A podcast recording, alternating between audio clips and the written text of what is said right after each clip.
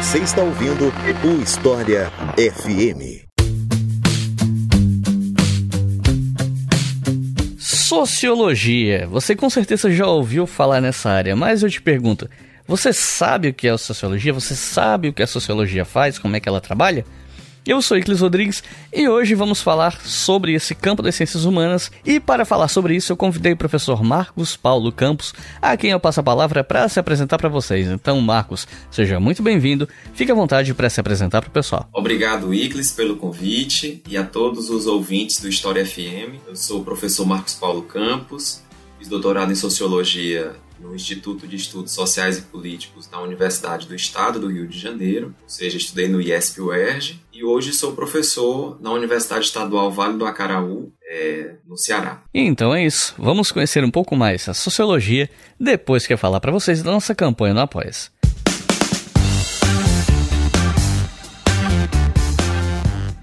Pessoal, hoje eu tenho uma novidade para vocês.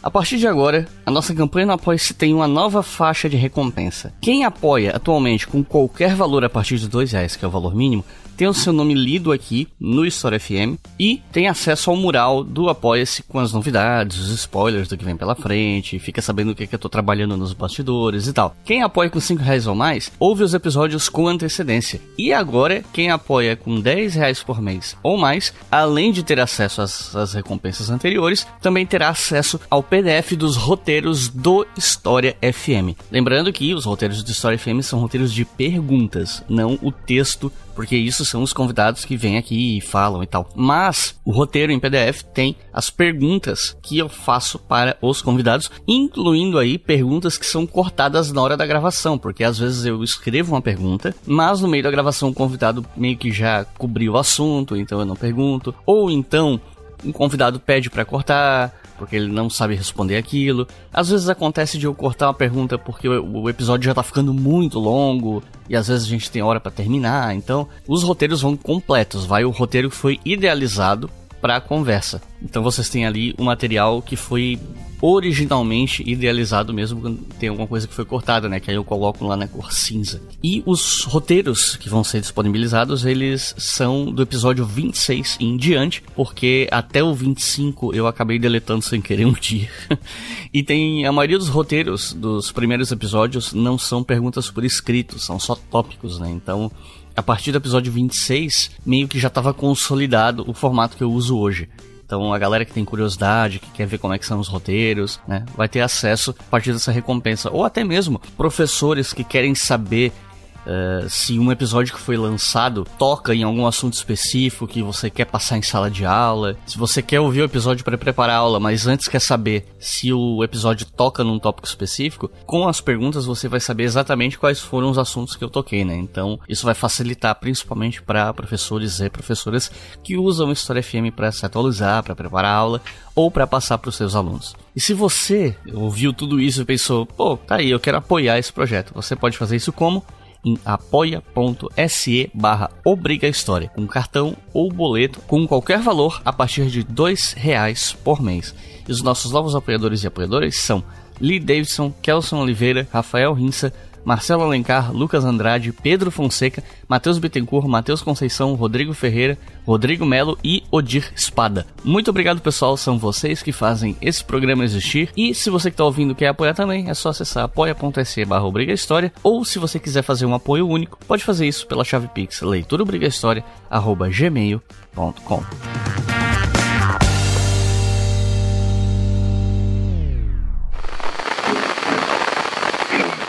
than investigating the physical, natural world, sociology explores the social world. Now, there are different schools of thought within sociology about the best way to understand the social world, but one of the primary means of conducting sociology uses many of the same basic principles and methods as any of your hard clinical sciences. Can sociology use the scientific method? Check. Does it rely on empirical data? Check. And graphs? Heck yeah!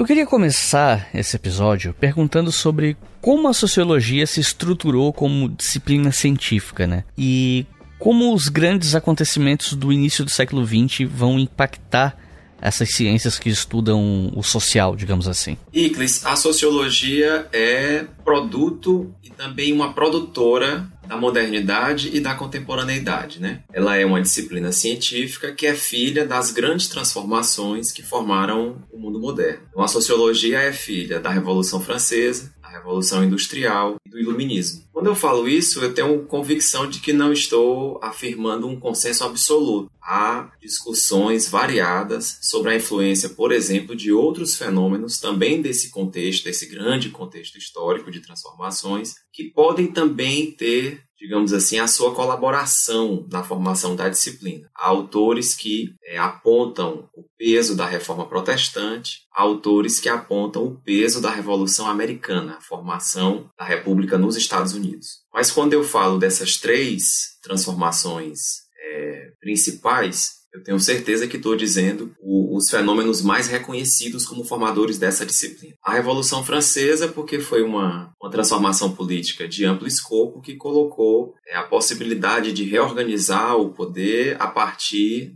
digamos assim, dispensando não é, é a hereditariedade, o direito divino dos reis, e colocando a temática da escolha, temática dos direitos do cidadão, portanto, rompendo com um poder que estava centrado e meio que explicado não é, pela fé ou pela tradição e colocando possibilidades, digamos assim, racionais de construção da, das formas políticas. Né? A Revolução Industrial, que promove uma mudança enorme do ponto de vista é, da reprodução da vida material, porque mais ou menos ela desloca o centro dinâmico da economia da fazenda para a fábrica, né? Fragiliza o mundo agrário e constitui a fábrica como o elemento de produção de bens necessários à vida e também o centro dinâmico da economia. Então há uma mudança muito significativa, o processo de urbanização que acompanha o desenvolvimento da indústria na Inglaterra e no mundo e o iluminismo, que eu diria que é a revolução de natureza epistemológica, não é se a Revolução Francesa e a Revolução Industrial são é, digamos assim, fatos históricos que estão na base da formação da sociologia, a mudança do ponto de vista do pensamento, a mudança na forma de produzir conhecimento, que é fundamental para a constituição da disciplina, ou seja, para a formação da sociologia, é o iluminismo, porque o iluminismo faz um deslocamento que é fundamental no surgimento da sociologia. O iluminismo coloca a razão como a forma de explicação do mundo e rompe com a possibilidade de explicação do mundo a partir do dogma, da crença, da fé, da religião, mas também da magia, ou seja, contesta, não é? O iluminismo contesta as explicações que estavam disponíveis, não é? E coloca a possibilidade de você aprender o mundo social a partir das relações de causa e efeito. Então, são, são três fenômenos que têm um peso enorme na formação do mundo moderno, também na formação da sociologia, que é a disciplina que vai se organizar para pensar as transformações e como é que isso se conforma nas relações entre as pessoas, entre os indivíduos, entre os grupos, é? como é que isso se conforma no, no mundo contemporâneo. A sociologia vai se voltar para isso e vai tentar aprender cientificamente, ou seja, pensando a partir de, das evidências e pensando também com, com a lógica, tentando encadear fenômenos, fatores, perceber qual é o peso de determinados elementos numa certa conformação coletiva. Então é, é a disciplina que vai, é, digamos assim, capturar o impulso do iluminismo diante do mundo formado pela Revolução Francesa e pela Revolução Industrial. Então ela é uma, uma filha desse processo e ao mesmo tempo, como vários autores reconhecem, ela também é o caminho pelo qual a própria modernidade tomou consciência de si mesma porque é, a sociologia faz nesse sentido, é, ela é parecida com a psicanálise, né? Se a psicanálise convida o indivíduo a ser consciente de si mesmo, a sociologia é uma espécie de convite para que as sociedades, por meio da, da interpretação racional das suas formações, possam ser é, mais conscientes sobre si mesmos. Então essa, essa é a primeira coisa que eu posso te dizer sobre como a sociologia se formou e qual é o seu sua contribuição, digamos assim, imediata, tanto à formação do mundo moderno como é, como é que ela alcança a contemporaneidade. E existe um certo consenso, eu diria, em torno de três autores que são vistos como se fossem uma espécie de tripé da sociologia, né? como se fossem a base da sociologia como disciplina que seriam o Emile Durkheim, o Max Weber e Karl Marx. Cada um do seu jeito, eles contribuíram para a formação da disciplina no fim do século XIX e tal. Então eu acho que vale a pena fazer uma pergunta dedicada para cada um deles. Então, eu queria pedir para a gente começar com Durkheim. O que, é que ele escreveu de tão relevante para ser um nome clássico na sociologia? O que é que ele defendia ou quais as principais contribuições dele para a sociologia? Que conceitos que ele trabalhou, que são usados até hoje, enfim. Com certeza, em qualquer disciplina de sociologia clássica, de teoria sociológica, é, o professor que tiver responsável pela disciplina, o que for discutir isso com os estudantes, é, seja na universidade, seja no ensino médio, se você abrir um livro de sociologia, de história da sociologia ou de teoria sociológica, um manual, um livro didático, você vai encontrar é, esses que, inclusive, tem um apelido, circula aí de vez em quando entre estudantes de sociologia, que é os três porquinhos, né? Nós vamos encontrar Marx, Durkheim e Weber. É, e esse consenso, né, em torno desses três nomes, já acompanha a disciplina há algum tempo, né, principalmente no pós-guerra, embora seja importante dizer que no contexto contemporâneo, ou já há algum tempo, nós temos também alguns outros autores que, vez ou outra, podem estar no rol de autores clássicos. Né? Há cursos que consideram, por exemplo, que Jorge Simmel faz parte desse grupo. Você pode também encontrar é, disciplinas em que você vai ter Alexis de Tocqueville compondo esse grupo de sociólogos clássicos. Mas Durkheim, Marx e Weber estarão sempre presentes e a gente pode trabalhar tranquilamente, considerando que esses são os sociólogos clássicos. Antes de entrar em cada um deles, queria também dizer que, mais contemporâneo, né, nós temos tido todo um processo de revisão a partir de estudos críticos. Por exemplo, a crítica feminista aponta e, tem apresentado trabalhos, inclusive livros estão sendo publicados sobre isso, porque as feministas têm apontado a presença de várias mulheres na formação da sociologia que teriam sido invisibilizadas ao longo desse tempo e que agora estão, digamos assim, vindo à luz, né, sendo reencontradas, sendo reconhecidas como também é, fundadoras dessa disciplina. A gente pode até conversar um pouco mais sobre isso depois. Também há uma discussão sobre a presença de autores negros na formação da disciplina, é, que ganha destaque o trabalho, por exemplo, de W.E.B. Du Bois, que é um autor estadunidense, foi uma figura muito importante do, da luta pelos direitos da população negra nos Estados Unidos, mas também é alguém que tem uma produção em sociologia muito interessante é, na virada do século XIX para o XX, portanto, acompanhando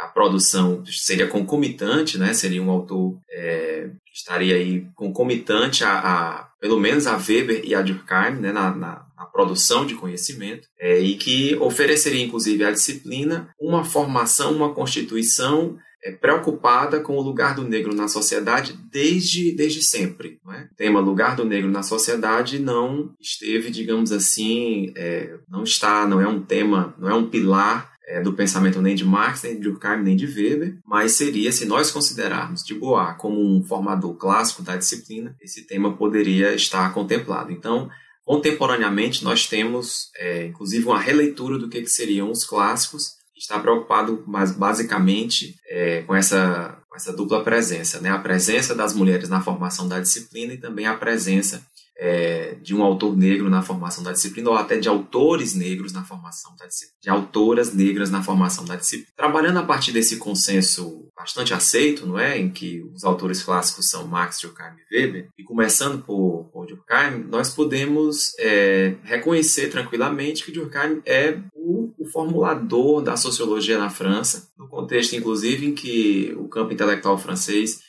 tinha todo um peso não é, na, na, difusão de conhecimento para o mundo, não é? Continua sendo um campo intelectual relevante até os dias atuais, naquele momento era bastante relevante. E Durkheim, com uma formação é, em filosofia, com preocupações também de natureza pedagógica, Durkheim vai constituir a sociologia como uma disciplina com um objeto próprio. Então, digamos que o Durkheim foi responsável por fazer uma primeira ruptura para que a disciplina existisse.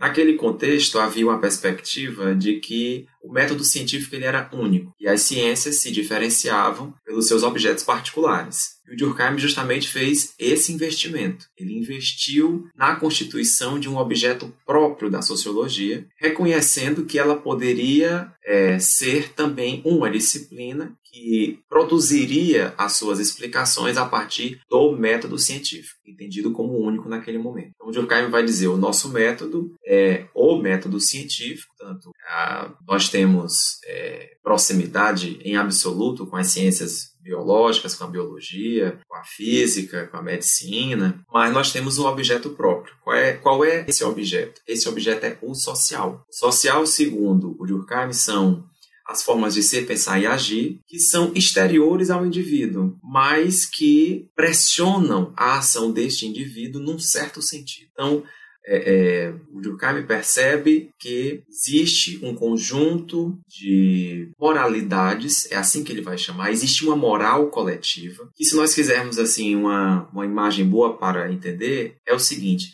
existe uma moral coletiva antes que uma criança nasça. E aquela criança vai ser socializada, ela vai conviver com os outros, é, sendo pressionada a adequar o seu comportamento, a comportar-se, a, a, a, agir é, e, inclusive, a pensar, não é? A partir dessas ideias que já estão disponíveis no coletivo e que esse coletivo considera como sendo é, as ideias que, que o mantém como tal, que esse coletivo, inclusive, percebe como positivas. Portanto, o Durkheim identifica um mecanismo fundamental de reprodução social, a moral coletiva, como esse conjunto de normas e valores que são não, não, não existem em um indivíduo isolado, eles é, são normas e valores que estão presentes no grupo, no coletivo, não é? Como o Durkheim diz, estão presentes inclusive na consciência coletiva. Né? É, esse conjunto de normas ele vai se impor aos indivíduos, vai se impor numa primeira socialização, ou seja, na infância, mas também vai continuar se impondo na vida adulta. Os indivíduos estão permanentemente premidos, coagidos a é, estar no mundo conforme a moralidade coletiva. Então, a contribuição do Durkheim, precisamente, é a demarcação do objeto próprio da sociologia, que era uma necessidade para a existência da disciplina, para ela ser considerada, para ela ser recepcionada, para ela ser legítima no campo científico, naquele contexto, final do século XIX, mas também é, é, há uma contribuição do Durkheim do ponto de vista epistemológico, ou seja, de perceber que é, o social, inclusive, ele existe independente da minha vontade, ou seja, há uma percepção de um social objetivo. Ao fundar a sociologia, o Durkheim aponta o objeto de estudo da disciplina, que é a moral coletiva, e, ao mesmo tempo, aponta um caminho, uma postura científica para investigar essa moral. O elemento fundamental para o Durkheim, ele usa até uma frase que é muito conhecida é, e que a gente precisa sempre discutir bastante o que, é que ela quer dizer. É preciso tratar, segundo Durkheim, os fatos sociais como coisas. Quando ele, tá, quando ele diz coisa, ele não está é, dizendo como coisa qualquer, como uma cadeira, tratar as pessoas, os coletivos, os grupos, os indivíduos, é, as associações, as famílias, as igrejas, é, os partidos, as instituições, os times de futebol, como se fossem coisas iguais a uma cadeira, a uma garrafa de água. Não é isso. Ele está dizendo é que são coisas porque tem uma existência, tem uma materialidade. E se você quiser perceber a força das normas sociais, basta que você se volte contra elas. Portanto, o Durkheim aponta que esses elementos, essas normas, esses valores exteriores ao, ao, indivíduo que o pressionam têm uma força para lhe coagir. Inclusive, é justamente por ter força de coação que esses elementos continuam, que eles permanecem, que eles perduram. Né? Então, a, a, a, sociologia do Durkheim é uma sociologia, é, digamos assim, marcada por uma percepção objetiva da vida social. O, o social existe, e tanto existe que pode ser observado do ponto de vista da lógica científica pode ser pensado do ponto de vista do método científico. Então, ele legitima a existência da disciplina e é, funda um ponto de vista de observação sobre ela. Um ponto de vista marcado pela perspectiva de que o social é objetivo e que a tarefa de quem analisa o social é encontrar as regularidades que o fazem ser como tal. Que faz com que o catolicismo exista. Que normas e valores se constituem é, nesse grupo de, de pessoas, nesse coletivo, que tem conseguido sustentar essa forma de ser, de estar, de pensar o mundo, é, tem sustentado essa forma há tanto tempo. Ao mesmo jeito, da mesma forma, se pode pensar sobre outros elementos, por exemplo, a família nuclear, pai, mãe, seus filhos, esse núcleo doméstico. Que normas, que valores que o regem? Normas e que valores é, constituem a sua reprodução, são repassados de uma geração a outra portanto, se mantêm, reproduzem uma certa forma de ser que estava na geração anterior. É? Então, o Durkheim está atento a essas, a essas regularidades, a essas moralidades, e deu um passo fundamental na formação da disciplina, porque ele demarcou com precisão qual seria o objeto, diferenciando o objeto da sociologia do objeto da psicologia, que seria o indivíduo isolado, é? e de outras disciplinas que já estavam preocupadas com dimensões sociais, como, por exemplo, a economia. O Durkheim vai dizer que ela tem preocupação com elementos do coletivo, mas com um ramo único, que seria o ramo das trocas materiais. Durkheim vai dizer a sociologia está nesse, tá nesse, nesse plano de análise das moralidades, que não se reduzem ao indivíduo isolado, que já tem quem cuide, já tem uma ciência para ele, que é a psicologia. O Durkheim conhecia bem a psicologia, estudou com Wand na, na Alemanha, conhecia a, as categorias de análise da psicologia. E é, também a sociologia não se confundirá com uma disciplina que pensa dentro da, das questões coletivas, pensa apenas a, a reprodução, as trocas materiais. Né? O Durkheim vai, portanto, pensar a sociologia como essa ciência do estudo da moral coletiva. E digamos que ele foi bem sucedido no seu empreendimento, porque ele de fato conseguiu firmar a disciplina no campo acadêmico francês e isso teve uma repercussão para além da França. E a questão do fato social é muito importante porque ajuda a gente a compreender, por exemplo, por que, que a gente vive sob o capitalismo e eu posso ser anticapitalista ou algo assim, mas eu ainda estou tendo um consumo que é capitalista. É porque o capitalismo, ele exerce uma força coercitiva sobre a minha vida. Eu não posso viver, olha, não quero viver sob o capitalismo e de repente não estarei. Não é assim. Ele é um fato social. Ele também é externo a mim, ele independe de mim e ele é geral. Ele está no mundo inteiro, ele é uma característica central da sociedade.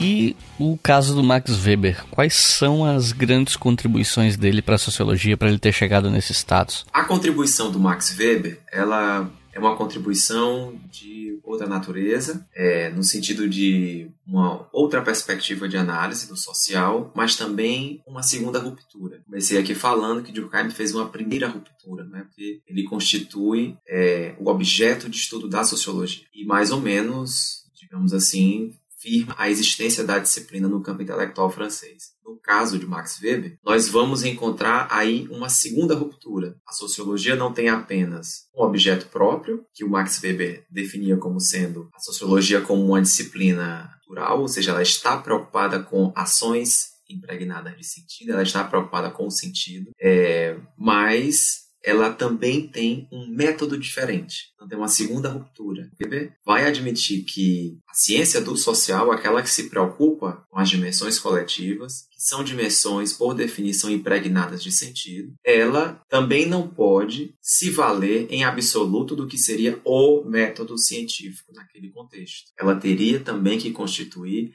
a sua própria forma de produção de conhecimento, a sua própria lógica analítica, porque o tipo de fenômeno ao qual ela se dedica, ele tem uma diferença qualitativa em relação aos fenômenos da biologia, por exemplo. Ele tem uma, uma diferença qualitativa em relação aos fenômenos que estavam é, disponíveis a outras disciplinas porque no caso da sociologia, ela está diante de fenômenos impregnados de sentido, que inclusive não estão exclusivamente na naquilo que é observado, também estão em quem observa. O analista da sociologia, o sociólogo, é, ele não analisa coisas que sejam em absoluto estranhas para ele. Né? Ele analisa processos em que os sentidos, a produção de sentido está presente. É? Ele analisa, digamos assim, é, coisas culturais. É? E é, nesse processo, os sentidos que ele mesmo produz também e que o atravessam também estão presentes. Portanto, a, a sociologia, ciência humana, muitas vezes esse é o termo que o Weber usa, ela necessitaria não só ter, é, ter nítido qual seria o seu objeto, é? as coisas da cultura, mas ter também é, uma, uma forma de produção de conhecimento que lhe fosse apropriada a essa condição, de que o analista e o analisado é, são parte de uma mesma comunidade cultural, é, ou seja, estão dotados da mesma possibilidade de produzir sentido sobre o mundo. Ou seja, Weber faz uma segunda ruptura, aponta toda a importância da reflexão sobre o método, aponta toda a importância da reflexão sobre a, a, a, a proximidade entre é, sujeito que analisa e, digamos assim, as relações que estão sendo analisadas, e ele também, é, ao mesmo tempo, constitui um ponto de vista de observação, aí, digamos assim, uma posição epistemológica, que é a posição interpretativa, compreensiva. Né? Sociologia do Weber é muitas vezes chamada de sociologia compreensiva, porque ele vai estabelecer como tarefa da disciplina a compreensão dos sentidos que os indivíduos e que os grupos colocam nas suas ações. Então, o, o, o Weber vai construir a possibilidade da sociologia, vai pensar essa disciplina, vai pensar a ciência do social como uma ciência das coisas culturais, como uma ciência é, de processos são impregnados de sentido, cujo deciframento só pode ser entender os sentidos que os indivíduos e os grupos colocam nas suas ações. Então, Weber vai ter uma postura analítica bastante distinta de Durkheim. Né? Se Durkheim falava, digamos assim, é, do distanciamento entre o analista e aquilo que ele está analisando, é, do isolamento das, dos elementos individuais, não é? O Durkheim trabalhava muito preocupado nas regularidades, naquilo que alcança o todo, é, na, na moral coletiva, recorria muito à estatística. É, e colocava inclusive como passo primeiro de uma pesquisa em sociologia a, a, retirada dos elementos individuais, puramente individuais, não é? Como se quisesse é, proteger a sociologia daquilo que é estritamente individual, Weber vai por um outro caminho, vai por um caminho é, de uma sociologia da compreensão dos sentidos que os indivíduos colocam nas suas ações, porque esse esse processo de formação de sentido, mesmo em nível individual, ele não é feito a esmo. O indivíduo, quando ele produz sentido sobre o mundo, digamos assim, ele o faz tendo o outro como referência. Portanto, a produção de sentido em nível individual, o sentido que o indivíduo coloca na sua ação, tem os outros como referência. A ação individual ela não está solta no, no contexto social. Ela está muito, muito referenciada na ação do outro ou dos outros. Seja o outro imediato, digamos assim, é, um filho em relação a seus pais, ou um deputado diante do parlamento, enfim, seja um outro de natureza, é, natureza de representação, de natureza simbólica, como você pode encontrar é alguém que passa diante da igreja de Nossa Senhora das Graças e faz o sinal da cruz. Mesmo que ninguém esteja dizendo, você tem que fazer o sinal da cruz. Aquela ação, ela está referida, ela tem um sentido e ela está referida a um outro, a um outro que pode ser o coletivo católicos, é? coletivo catolicismo, coletivo igreja. É? Então, a, formação de uma postura, de uma sociologia compreensiva em Weber, ela constitui uma segunda ruptura muito importante para a disciplina, porque aponta uma complexidade em torno do processo de produção de conhecimento, né? de, inclusive de inovações no campo da metodologia, de como fazer a própria pesquisa, não é? Você encontra nos trabalhos de Durkheim é, um excelente indicativo de como tratar e perceber regularidades a partir de estatísticas. Durkheim, inclusive, eh, se dedica a estudos arriscados, como, por exemplo, estudar a dimensão social do suicídio, e digamos assim, que o fez muito bem para seu tempo. Em Weber, nós encontramos outro caminho metodológico, também rico, também interessante, é que, por exemplo, quando se volta para a formação é, do espírito contemporâneo do capitalismo, do espírito do capitalismo moderno, digamos assim, mais precisamente, é, vai identificar uma, uma afinidade eletiva, ou seja, uma afinidade dos seus elementos internos é, entre este espírito do capitalismo e a própria reforma protestante ou setores da reforma protestante alemã. Quando o Weber vai, digamos assim, colocar sua sociologia compreensiva em ação, ele observa as diferentes seitas se constituem a partir da reforma protestante e vai identificar, inclusive em é, boa parte, em algumas delas mais precisamente, é, elementos que se afinavam com a formação do sistema capitalista. E vai perceber, inclusive tomando por referência discursos de uma única pessoa, como um discurso que é, condensa um conjunto de sentidos é? que vão depois ser partilhados é, por esses por essas coletividades, né, por essas seitas, é, e que vão participar com muita importância da formação das sociedades capitalistas modernas e contemporâneas, que nos alcançam, inclusive. Então, o exercício compreensivo de Weber, ele pode, inclusive, se valer de um discurso individual, como nós encontramos no caso é, da, da obra dele, das mais conhecidas, né, que é a Ética Protestante do Espírito do Capitalismo, tem um determinado momento em que ele escolhe o discurso de um indivíduo, que é um indivíduo que é representativo, inclusive, é, de um certo segmento do protestantismo, não é? e ele vai identificar naquele discurso conjunto de sentidos que são partilhados é, pelos protestantes e que vão ter, vão, digamos assim, expressar uma forma de agir, não é? Um curso de ação individual e também coletiva é, próprio de uma sociedade capitalista. Percebendo, inclusive, de forma muito interessante, como as religiões não tratam apenas ou exclusivamente das relações entre o sagrado e o profano, né? mas apontando, a partir de uma sociologia compreensiva, que as religiões podem constituir sentidos é, para a ação individual que tenham, inclusive, impactos econômicos, que tenham, inclusive, impactos na constituição, na conformação de uma transformação econômica do mundo que resulta nas sociedades capitalistas que, inclusive, nos alcançam. Então, o, a contribuição do Weber, é, inclusive por ele ter é, formação distinta, seja biografia familiar, seja a própria formação universitária, né? o Weber tinha formação em direito, era filho de é, mãe protestante, se não me engano, é, ou seja, tinha uma formação diferente de Durkheim, é, digamos assim, estava mais embebido, não é? Em outras circunstâncias que não eram exatamente as do Weber, é, e, tinha formação é, em filosofia, embora a filosofia tivesse também uma presença em toda a formação de qualquer intelectual naquele texto, seja na França, seja na Alemanha, é, o, o, Weber vai apontar um caminho muito interessante para a disciplina, é, e que já adiantando um pouco do que a gente vai conversar um pouco mais à frente,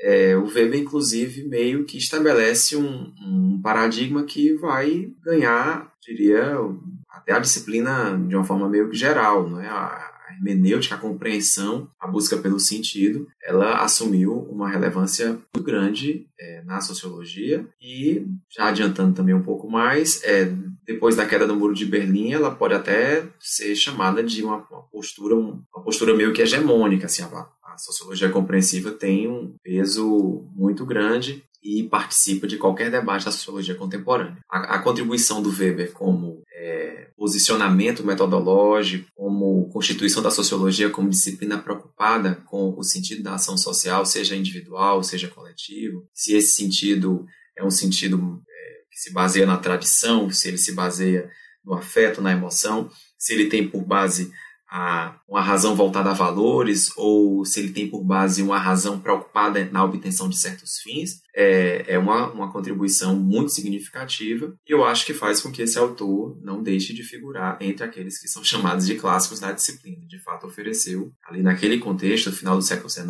e início do século XX, ele, ele ofereceu um conjunto, uma produção de conhecimento é, bastante significativa que ajudou a disciplina a dar passos no desvendamento do mundo, que é a tarefa dela. Para o Weber, aquele fator central, aquele conceito que ele estuda realmente seria o de ação humana. E ação humana não é um comportamento qualquer. É como você realmente molda a realidade ao seu redor.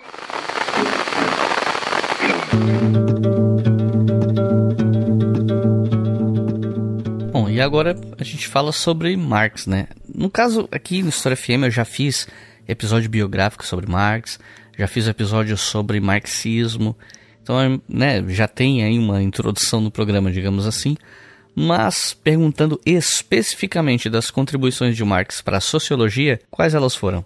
A pergunta é das mais interessantes, das mais perigosas, né? Porque é, o Marx efetivamente se nomeava como um crítico da economia política. Do ponto de vista histórico, se alguém quiser fazer o quadrinho aí das datas de nascimento, como se sabe, Marx é anterior a Durkheim e Weber.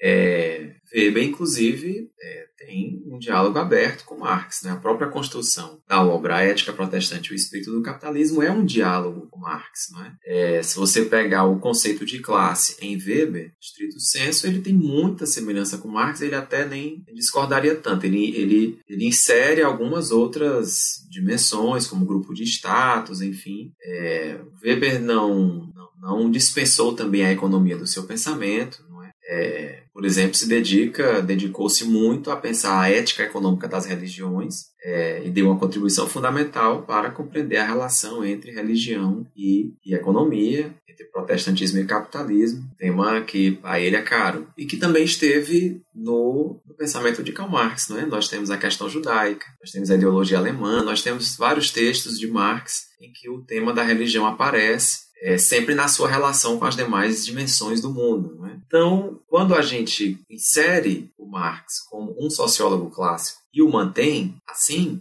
é? embora tenha ocorrido já situações, textos, algumas posições que até é, advogariam por uma retirada de Karl Marx desse, desse grupo, né, dizendo que sociologia mesmo fizeram Durkheim com a postura, é, alguns chamam funcionalista, outros estrutural, outros coletivista, enfim, mas com foco é, na permanência, na reprodução social. E, e, Weber seria, digamos assim, a, contraface, seria a outra possibilidade, que seria voltar-se ao indivíduo, ao sentido da ação, e, portanto, fazer um trabalho de compreensão das ações sociais. É, há quem defenda essa possibilidade, você pensar uma teoria sociológica clássica só com Durkheim e Weber. Mas é, esse, essa possibilidade não alcançou o conjunto da disciplina, não é? Nós continuamos apresentando Karl Marx como sendo um teórico fundamental da sociologia clássica, embora devamos sempre dizer que ele se apresentava e dedicou a maior parte da sua vida a fazer aquilo que ele dizia ser a crítica da economia política. E ele, efetivamente, era um filósofo de formação, é? Inclusive, tese de formação analisando autores da filosofia. Agora, não há como fugir da perspectiva segundo a qual o Marx tem, na crítica à economia política, uma sociologia, ou seja, ele tem um estudo sobre o social. Né? Por quê? Porque a postura intelectual nos textos, nos mais variados textos de Marx, a postura intelectual dele implica que compreender o processo econômico é compreender o processo de formação da sociedade capitalista, digamos, o tema que ele se dedicou mais, né? Temas, o tema que, a qual ele mais gastou tinta, né, ao qual ele mais dedicou seu tempo foi entender a estruturação e funcionamento da sociedade capitalista. É, para tanto, a economia, embora Marx reconheça o seu caráter central, até determinante, se, se alguém quiser esse termo, é, inegavelmente é uma sociologia. É o estudo da formação da sociedade. E o Marx, inclusive, oferece é, conceitos centrais que a disciplina, que a sociologia guarda até hoje, mas também lógicas de análise. Isso é que é importante. Primeiro, porque o Marx apresenta uma pontuação particular sobre o que, que seria agir em sociedade. Né? Aí você vai, você vai encontrar nos textos, nos textos políticos, nos textos econômicos, como quiserem fazer as diferenciações possíveis da obra tão vasta desse autor, né? você vai encontrar a perspectiva de que o indivíduo age em sociedade, mas a sua, a sua ação ela não está livre de constrangimento. A ação do indivíduo no mundo ela é digamos assim, marcada pelo lugar que esse indivíduo ocupa na produção da vida material. Portanto, ela é uma ação que está diretamente ligada ao seu lugar social, ao, ao, grupo, ao coletivo ao qual ele faz parte. E esse coletivo em Marx tem um nome, é a classe social. Então, quando ele vai formular a sua crítica da economia política, ele, ao mesmo tempo, vai construindo conceitos e uma forma de analisar a sociedade. Porque, inclusive, Marx não trabalha é, e até aproveitando um pouco aí dos termos do Bourdieu, né, uma, uma economia econômica, digamos assim, né? Uma ideia econômica fechada em si mesma, né? Muito pelo contrário. O Marx tem a perspectiva da historicidade, ou seja, as coisas como são aqui neste presente, elas, elas têm um, uma anterioridade, ou seja, existe tempo, existe antes no hoje, existe um tempo passado que está diante de mim, que está disponível no mundo que eu estou observando. Né? Portanto, esse tempo precisa também contar, ele precisa ser é, analisado para compreender esse, esse momento presente. Então, a, a, a postura intelectual de Marx exige que se considere a historicidade, exige que se considere os conflitos constituintes dessa mesma historicidade. E esses conflitos não, não se explicam, digamos assim, pela ação exclusiva de uma ou outra pessoa. Esses conflitos se explicam pela disputa que determinados segmentos fundamentais daquela conformação social estão travando. Mesmo que esse conflito não esteja totalmente em aberto, ele estará presente. Então, cabe ao analista é, perceber essa complexidade e, assim, na análise das formações sociais concretas, o que vai importar a partir dessa postura de Marx é que nós observemos a historicidade, nós nos, nos fiquemos atentos, não é, a, aos conflitos que estão constituindo essa historicidade, que tem em Marx um conceito particular, luta de classes. Portanto, a formação de uma sociologia a partir de Marx talvez seja o, o, termo mais honesto. A sociologia a partir de Marx. Ela não pode dispensar a historicidade não pode dispensar o conflito. E não pode dispensar a perspectiva de que, para compreender uma sociedade, você tem que entender especificamente a formação das classes sociais. Se em Durkheim você tinha, é, assim, com centralidade o conceito de moral coletiva, né? Se em Weber é central o conceito de sentido social, sentido da ação, em Marx é, é fundamental que estejamos atentos à classe social, porque ela é, digamos assim, o, o elemento com o qual eu investigo tanto ela é um elemento que me permite compreender seja a ação em nível individual, seja a ação em nível coletivo. E quando eu, digamos assim, penso esse conceito dentro do esquema conceitual, né, do esquema teórico, melhor dizendo, né, que o Marx apresenta, esse conceito ganha sentido quando ele é pensado com sua historicidade e com as lutas que lhe são constituintes. Portanto, observar uma sociedade é observar a formação de suas classes sociais e observar os conflitos internos a ela é perceber como as classes sociais se posicionam em cada conflito particular. Esse, esse exercício, não é, que é a mobilização da, do método de Marx, não é? já qualificado muitas vezes como materialismo histórico, materialismo dialético, não, é, mesmo que uns gostem mais de uma, de uma formulação ou outra, não quero ter que decidir isso aqui agora, mas o fundamental é dizer o seguinte: a sociologia a partir de Marx é uma sociologia atenta a classes sociais, à historicidade, às lutas de classe, e é uma sociologia que, assim como a sociologia durkheimiana, está atenta à ideia e reconhece que a sociedade existe independente da vontade individual. O conflito de classe está instalado independente do meu desejo, do desejo de qualquer analista, de que ele exista ou não. E pode-se dizer que o conflito de classe alcança qualquer indivíduo de uma sociedade de classe quer ele queira, quer não queira. É, agora, também é importante dizer que, diferentemente, digamos assim, de Durkheim, é, na formulação de Karl Marx há muito mais história, há muito mais é, a presença muito mais do desenrolar das questões no tempo, tal como existe em Weber. Eu estou fazendo essa pontuação porque, como eles são apresentados muitas vezes em conjunto, é importante perceber os diálogos entre esses diferentes autores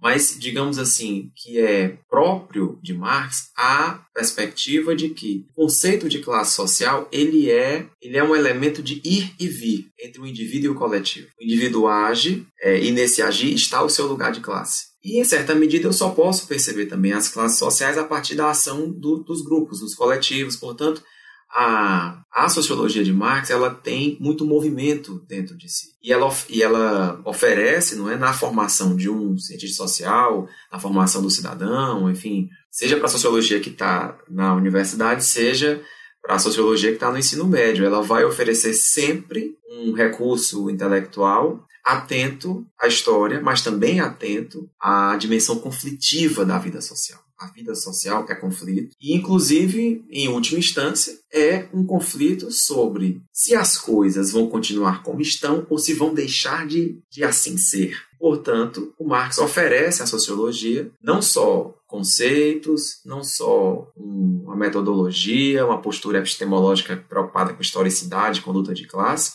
mas ele também oferece à sociologia algo muito importante, uma teoria da mudança. Então, quando você, você observa o conjunto da obra do Marx, você pode fazer sociologia a partir de vários momentos da obra do Marx. Se eu fosse arriscar aqui, eu podia dizer que a questão judaica, o texto dele, a partir do qual você pode fazer uma sociologia do indivíduo e da liberdade. Se você pegar luta de classe em França, 18 para o Mário, você pode aí discutir bastante sociologia da conjuntura, das classes sociais em movimento. Se você quiser é, uma sociologia estrutural, você pode é, visitar os tomos todos do Capital.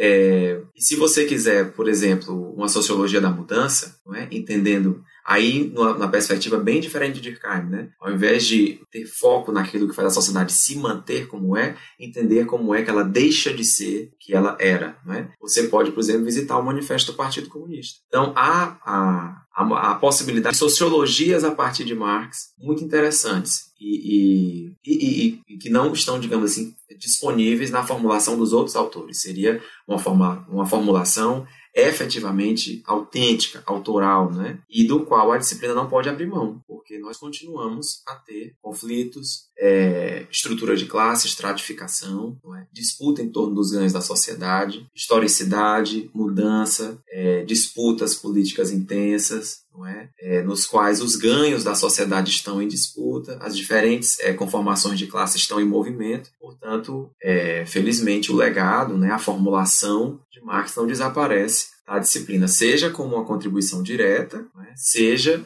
o que eu penso, inclusive, ser mais comum, né, como uma, uma inspiração permanente, uma preocupação permanente, não é, que impede que o sociólogo produza uma, uma análise é, totalmente que desconsidere, por exemplo, a formação das desigualdades sociais. Isso aí seria até nem fazer sociologia, tá certo? Então a contribuição de Marx é precisamente nesse sentido. É impedir, digamos assim, que a sociologia se faça desconsiderando os lugares de classe e as desigualdades.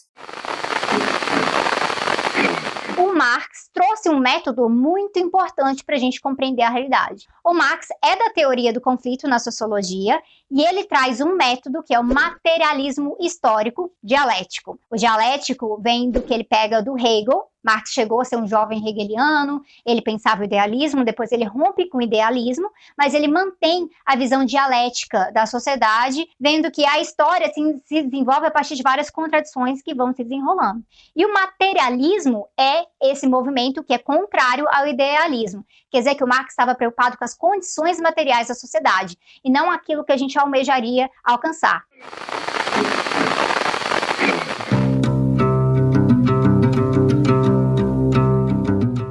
Perguntando sobre esses três nomes da sociologia, a gente acaba ficando muito uh, circulando em torno de uma sociologia principalmente europeia, né? E claro que a gente não tem como falar da sociologia no mundo inteiro, né?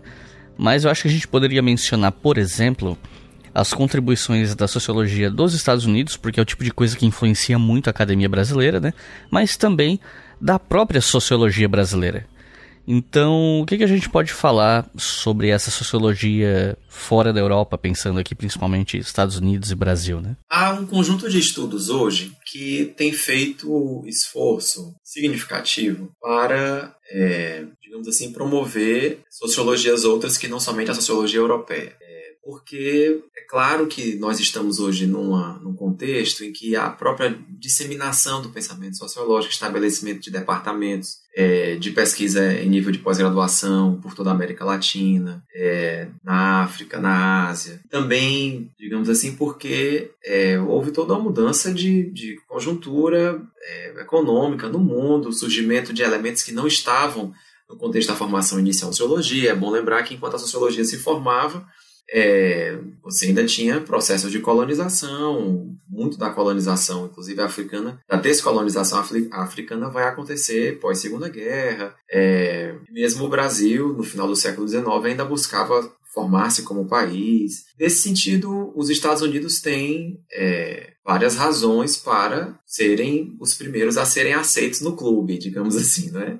Porque é, formaram sua república mais cedo, constituíram uma economia fortíssima, que passou a ser a primeira do mundo, é, e constituíram ao mesmo tempo, um, nesse contexto aí, também um parque universitário significativo. Eu não vou entrar aqui nos, nos detalhes, né? mas o fato é que é, a formação da sociologia nos Estados Unidos ela tem caminhos particulares, né, preocupações particulares, é, e ela também sofre revisões contemporâneas. Né? Como eu falei no início, por exemplo, há todo um esforço hoje de reposicionar, por exemplo, a produção é, de autores negros, por exemplo, do W.B. Du Bois. Mas, se a gente for tratar estrito senso, né, a sociologia dos Estados Unidos, ela tem alguns lugares fundamentais, não é? A escola de Chicago, é, é bastante relevante, não é? Porque a escola de Chicago ela meio que promove o nascimento é, da disciplina junto com, com a pesquisa de campo, então ela tem toda uma influência quando, inclusive, a ideia de que a sociologia é uma disciplina que não pode abrir mão da, da investigação direta, não é? Ou seja, de chegar perto dos fenômenos e tal.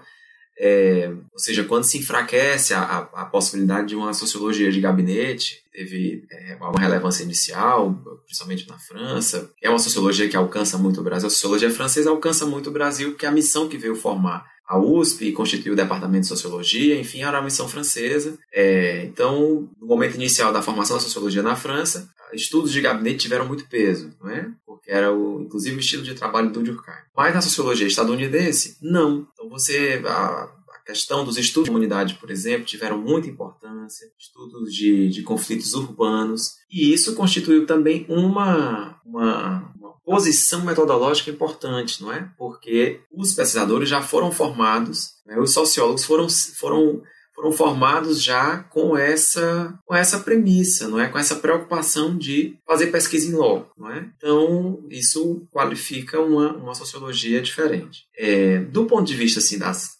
interpretações, aí também tem é, um elemento importante, que é o peso não é, da fórmula, por exemplo, do George Mead é, e do interacionismo simbólico, não é, que depois vai ter o Erving Goffman como um autor também importante, que se não me engano era canadense e foi para os Estados Unidos, que é a, uma sociologia que dialoga muito com perspectivas que, que tinham força, por exemplo, na, na Alemanha e outros lugares da, Europa, que é sociolo uma sociologia que valoriza muito a, a interação, mas que reconhece essa, inter essa interação mediada por símbolos é, e, a, e, a, coloca como elemento central do processo social. Né? Ou seja, é uma sociologia que, é, vou usar aqui um termo, pode ser arriscado, mas meio que deriva de uma filosofia da consciência. Não é? Você, você tem que, para compreender a vida social, você tem que atentar à subjetividade. Né? Você tem que meio que entrar na cabeça do indivíduo. Estou fazendo aqui uma imagem até meio grosseira, mas é um pouco para a gente entender isso. O interacionismo simbólico é um pouco a valorização desse intercâmbio entre os indivíduos, esse intercâmbio de subjetividades, da, da intersubjetividade, das trocas simbólicas, não é? Que de fato fazem a vida social e que vão é, inspirar não só a produção do George Mead, mas também de toda uma sociologia é, nos Estados Unidos, não é? Que vai ser uma sociologia bastante criativa para é, diferentes ramos de observação da vida social, né? É, para, por exemplo, análise sobre a produção cultural é interessante, mas também para análise sobre é, conflitos entre pequenos grupos, não é? Depois vai ser também importante numa sociologia que teve todo um peso na, na crítica, não é? As formas de controle, é, uma sociologia crítica do, do encarceramento, uma sociologia crítica da religião como controle do corpo, uma sociologia crítica, por exemplo, das instituições totais, é? Os manicômios, por exemplo, são instituições totais, são aquelas em que o indivíduo passa todo o seu dia ali dentro. É assim que Erving Goffman as define. É? e, as, e a partir daí que ele também as critica, sendo instituições que desmontam a possibilidade do eu, é? que padronizam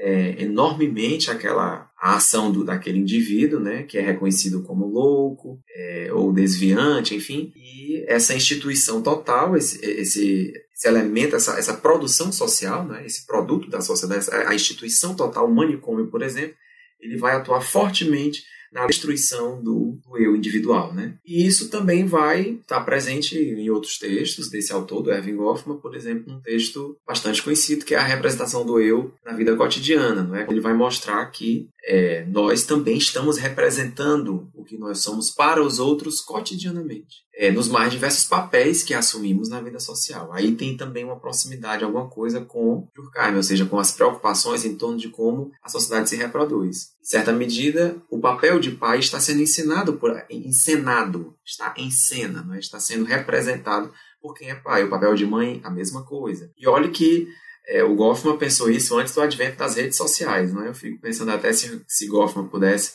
é, ver conhecer as redes sociais contemporâneas, quanto ele não também avançaria na sua, na sua sociologia, quando nós observamos que esses papéis hoje todos estão não é, em processo de hiperencenação nas redes sociais. Ele, ele atentou para isso cedo, ele percebeu que a vida social tem um jogo permanente de interações simbólicas em que todos os indivíduos estão é, encenando papéis é, a todo tempo e, portanto, nos cabe é, adentrar a, aos mundos sociais e ir percebendo como é que essas representações vão constituindo a vida social. É, por outro lado, também há é, formulações é, aí mais a partir de Talcott Parsons, né, que foi um cara importante, né, um autor importante na, até na apresentação da sociologia para os Estados Unidos, no processo, por exemplo, de apresentação do Weber, para a comunidade intelectual estadunidense, é, que vai é, trabalhar uma sociologia aí preocupada com o que ele chamava de os grandes sistemas sociais. Né? É, tem todo um. Parsons é um autor que tem um conjunto muito grande de críticos, mas tem também seguidores fortes, não é? E, e portanto, vai é, ser um representante do que ficou conhecido como sistemismo, que é pensar a sociedade a partir dos seus grandes sistemas.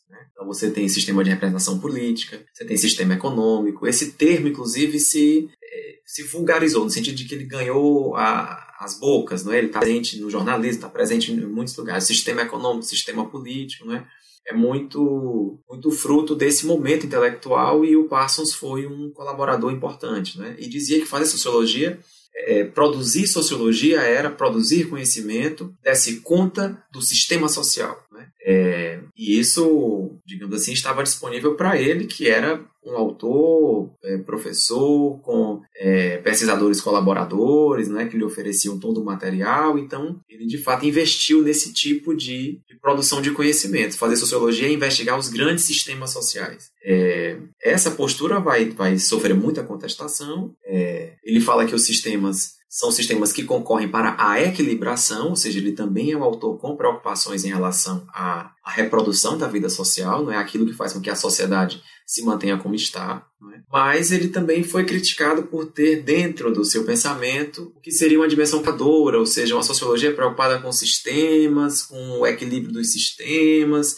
é, e muitas vezes esse equilíbrio está feito em cima de conflitos que estão sendo meio que sufocados, digamos assim. Não é, bom lembrar que é, essa crítica se faz quando os pesquisadores observam a sociedade americana, eleições regulares, é, bem-estar urbano e, ao mesmo tempo, é, segregação racial, enfim. Então, a discussão de, de, um sistema urbano estável e equilibrado, contexto de cidades que é, separam quem separam por cor da pele quem pode sentar, quem não pode sentar em um determinado banco do sistema de transporte público, né? No assento de um ônibus do transporte público haver uma separação entre brancos e negros é, no contexto de uma cidade que já tem uma infraestrutura, um sistema é, urbano de transporte equilibrado, digamos assim. Então, a observação de coisas desse tipo é, esteve na base de muitas críticas a Talcott Parsons e acabou, digamos assim, tendo é, respostas intelectuais, como, por exemplo, o de Charles White Mills, né, é, que vai dizer que a sociologia pode ser feita pela observação é, do encontro entre a, bio, a biografia e a história, não é? ou seja, não era só observar o, o grande sistema social. E que a sociologia pode ser feita do ponto de vista também do artesanato intelectual, ou seja, que ela pode ser é, construída, não é? é? como, inclusive, um trabalho de, um, de, uma, de uma única pessoa, não é? Ao invés de você ter que estar numa equipe, como o Parsons tinha, grandes equipes para desvendar os processos de formação dos sistemas sociais e os equilíbrios, as equilibrações, você pode, inclusive, fazer uma sociologia em nível individual, é, feita por uma única pessoa, que pode até ser um, um estudante de pós-graduação, por exemplo, né? não, não por acaso texto do Wright Mills, ele vai ganhar tanta força entre estudantes de pós-graduação naquele momento, anos 50, 60, é, porque ele, ele diz, não, um indivíduo pode fazer uma sociologia se ele, se ele trabalhar com uma pesquisa, uma pesquisa em estilo artesanal, não é? é ou seja, uma pesquisa que vai somando informações, vai perseguindo os sentidos e vai, portanto, entendendo as diferentes configurações sociais, enfim, sem necessariamente ter que entender o grande sistema social. Então, essas, digamos assim, são contribuições importantes. Não é? A sociologia nos Estados Unidos também sofre processos de mudanças, alterações, contestações epistemológicas, não é? Aí desde a produção de pessoas não estadunidenses que vão para as universidades dos Estados Unidos, não é? Aí, por exemplo, pode ser bastante representativo o trabalho da Gayatri Spivak, é quando ela escreve um texto que acho que está bastante conhecido, né? Pode o subalterno falar,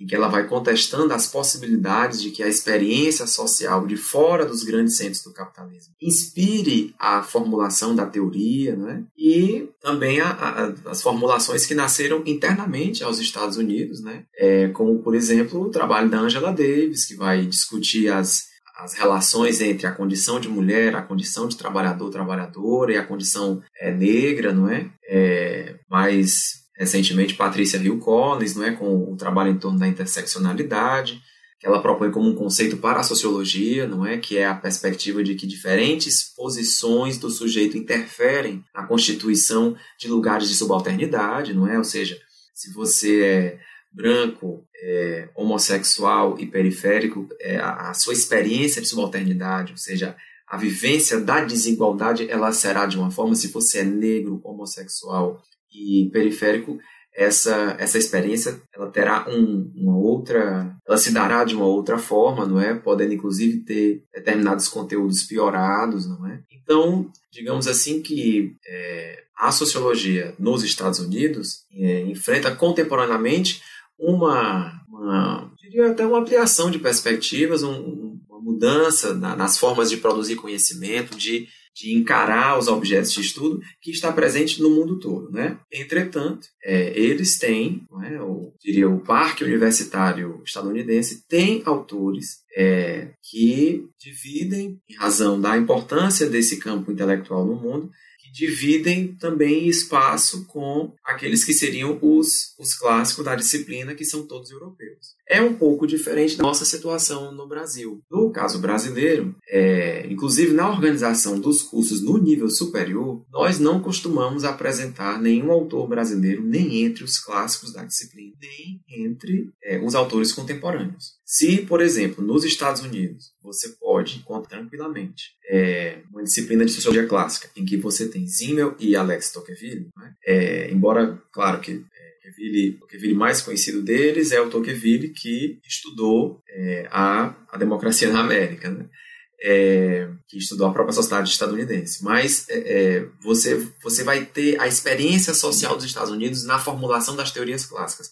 Não é o nosso caso. Né? Nós não colocamos nenhum autor brasileiro, é, nem que tenha escrito é, formulado sobre o Brasil na sociologia clássica, quando nós apresentamos a disciplina, nem na sociologia contemporânea. Nós costumamos reservar é, aqueles que seriam aquilo que seria o nosso cânone, né, os nossos autores mais importantes vão para uma disciplina muitas vezes específica que durante muito tempo e acho que até hoje, é, na maioria dos lugares, é chamada de pensamento social brasileiro, embora já haja alguma reivindicação de que nós chamemos de sociologia brasileira. É tranquilo chamar sociologia brasileira. Também há quem, quem prefira teoria social brasileira, é, onde ficaria uma produção que contempla tanto autores que seriam, digamos assim, formadores primeiros das reflexões sobre a sociedade é, brasileira, não é? Aí com destaque para Sérgio Buarque de Holanda e Gilberto Freire. É, e há também muita gente que há, há muito, muita, muita formação.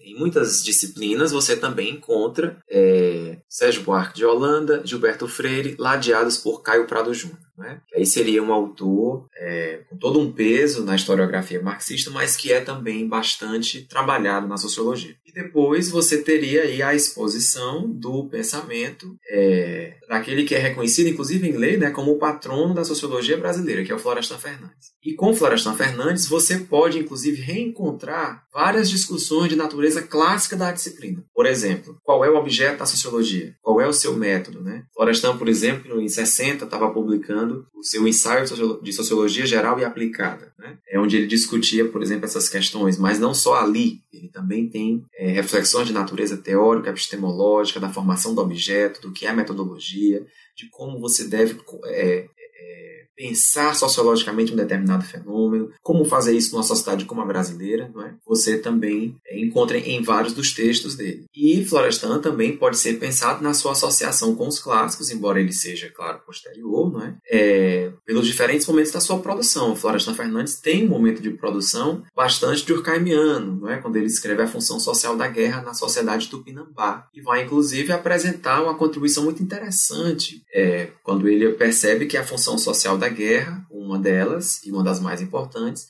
era tornar os meninos homens. A ida à guerra, numa sociedade tupinambá, era a transformação do garoto em homem, né, do, do menino em homem. É, e, portanto, a, a, abertura de possibilidades naquela moral coletiva, é, era assim que se passava de um, de um estágio da vida social para outro. É? Por isso, a, a, guerra era muito importante para os tupinambás. Né? Então, você tem esse momento bem é, é de, de, trabalho do Durkheim a partir de categorias durkheimianas, funcionalistas, digamos assim, né? Entender, buscando entender qual é a função, determinado papel de um certo, uma certa ação numa sociedade sociedade. Né?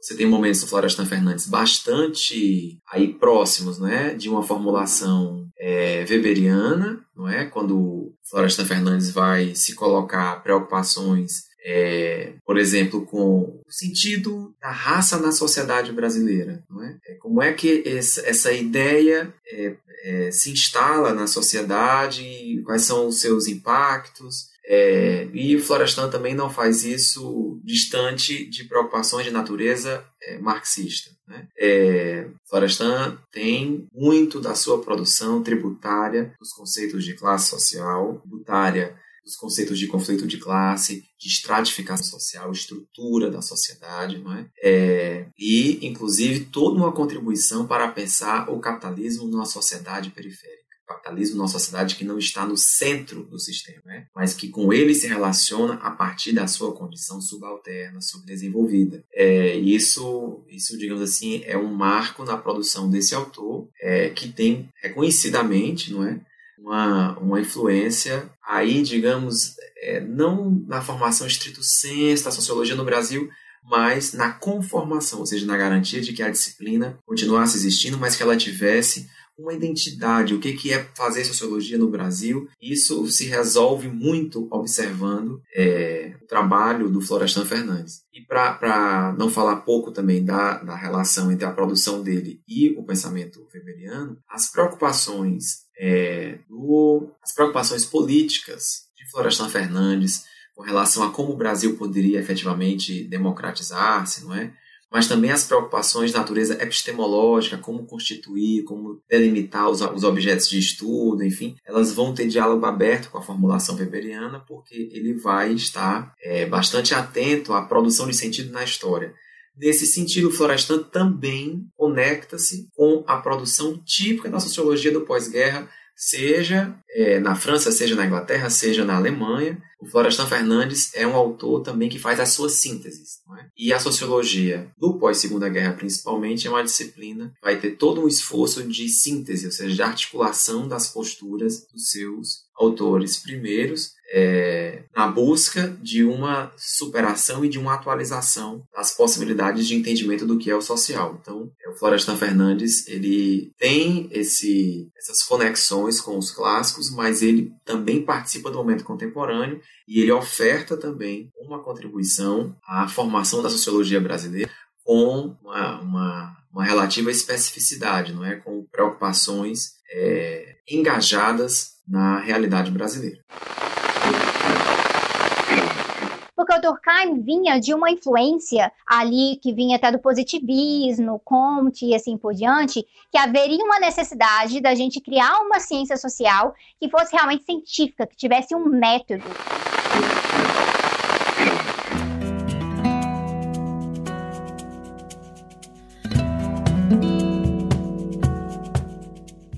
Bom, quem conhece o meu trabalho vai ouvir essa pergunta e achar que, ah, lá o Iclis querendo enfiar a Segunda Guerra Mundial no, no episódio porque ele gosta do tema. Mas assim, eu queria perguntar sobre o impacto do pós-guerra, do pós-Segunda Guerra Mundial na sociologia, porque quem é leigo não sabe, mas esse imediato pós-guerra teve um impacto muito grande nas ciências humanas, né?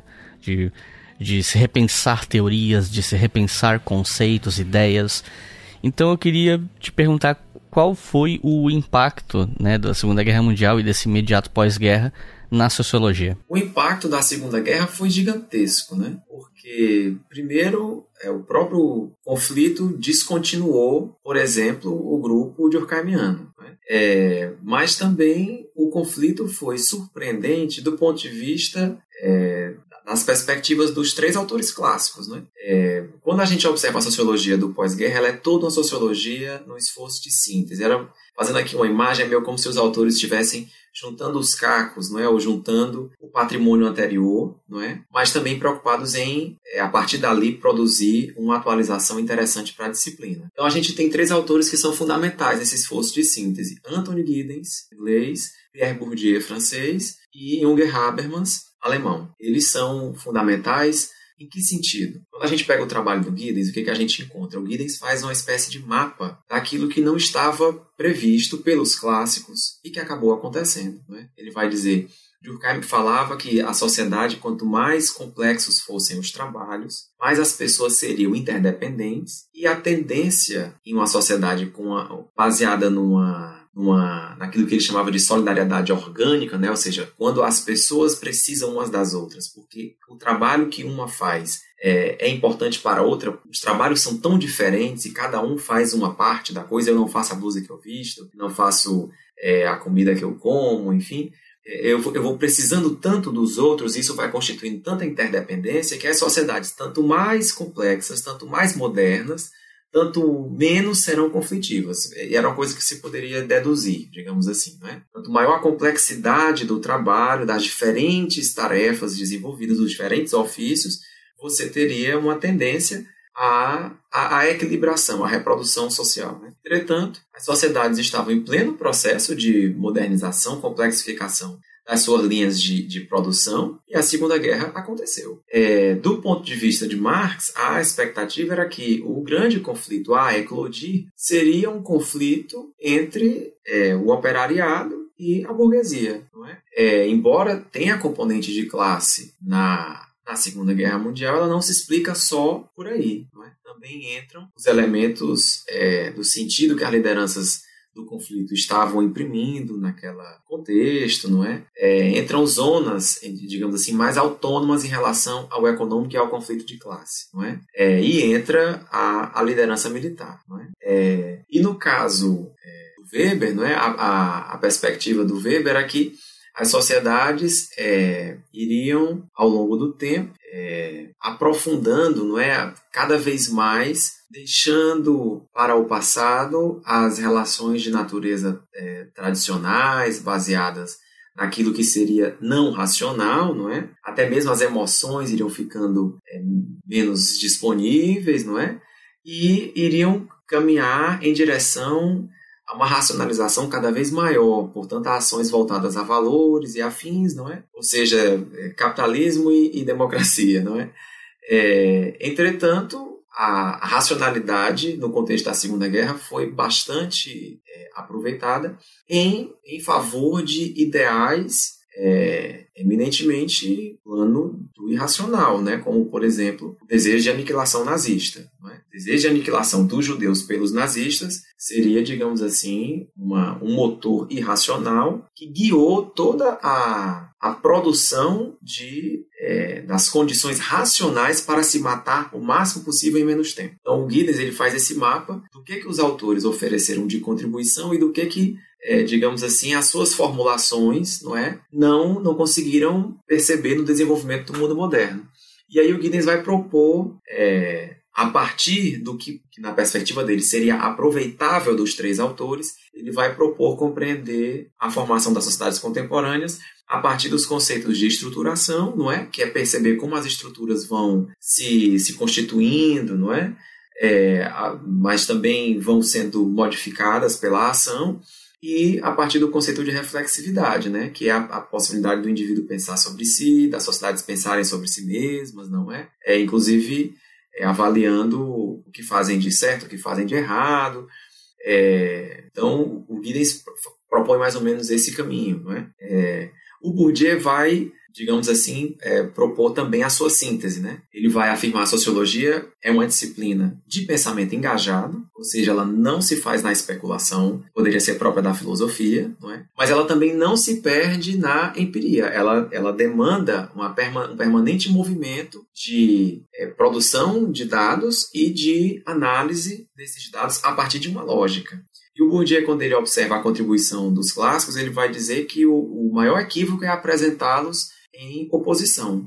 E aí ele vai fazer, digamos assim, a sua síntese a partir de algumas contribuições. De Durkheim ele vai importar a expectativa de que o social é objetivo, existe independente da minha vontade, não é? é e ele tem uma estruturação. É? E essa estruturação opera para se manter. De Weber, ele vai é, pegar toda a perspectiva de que a sociedade pode ser dividida em esferas mais ou menos com vida própria, com alguma autonomia, não é? é? E a partir daí ele avança para a compreensão do que seriam os diferentes campos sociais, né? O campo do ensino, o campo da cultura, o campo acadêmico, o campo econômico, não é? E vai também, é, a partir de Marx, importar a expectativa de que a vida social ela, ela tem luta, ela é conflitiva ela é, digamos assim, disputa, não é? E, portanto, em cada campo social em particular, você teria lutas internas a esse campo, que são lutas para mantê-lo como tal ou para transformá-lo, e que podem inclusive ser lutas em torno das classificações que esses próprios campos sociais produzem. Por exemplo, no campo do ensino, há toda uma luta de classificação entre o que é o bom aluno e o que é o mau aluno. No campo da cultura, entre o que é arte e o que não é arte. É, e isso, portanto, pode ajudar, do ponto de vista da pesquisa, não é? A você organizar a sua pesquisa quando você vai se dedicar a um certo objeto, você identificar em que campo ele está, quais são as lutas que envolvem aquele objeto, não é? Perceber como é que se estrutura aquele campo, como é que a produção simbólica não é, dos indivíduos que estão dispostos nas mais diferentes posições daquele campo está participando do processo conflitivo que envolve um campo social. Então tem toda uma riqueza de formulação que o Bourdieu apresenta a partir dessa síntese crítica. Né? E é uma síntese crítica bastante presente na produção da sociologia brasileira também. E, por outro lado, você tem Habermas, que é, é digamos assim, de uma escola de pensamento, da, da teoria crítica é, do grupo de Frankfurt, né, da escola de Frankfurt, que é, inclusive faz diálogos não só entre ciências sociais, mas entre as ciências sociais, mas entre ciências sociais, filosofia, psicanálise, não é direito. E é, na, sua, na sua proposta de síntese, o, o, o Habermas vai trabalhar como que as transformações é, do capitalismo vão tendo rebatimentos no debate público, na esfera política, e ao mesmo tempo vão sofrendo influência, enfim, é, que conforma uma instância muito particular da modernidade e até da contemporaneidade, que é o espaço público.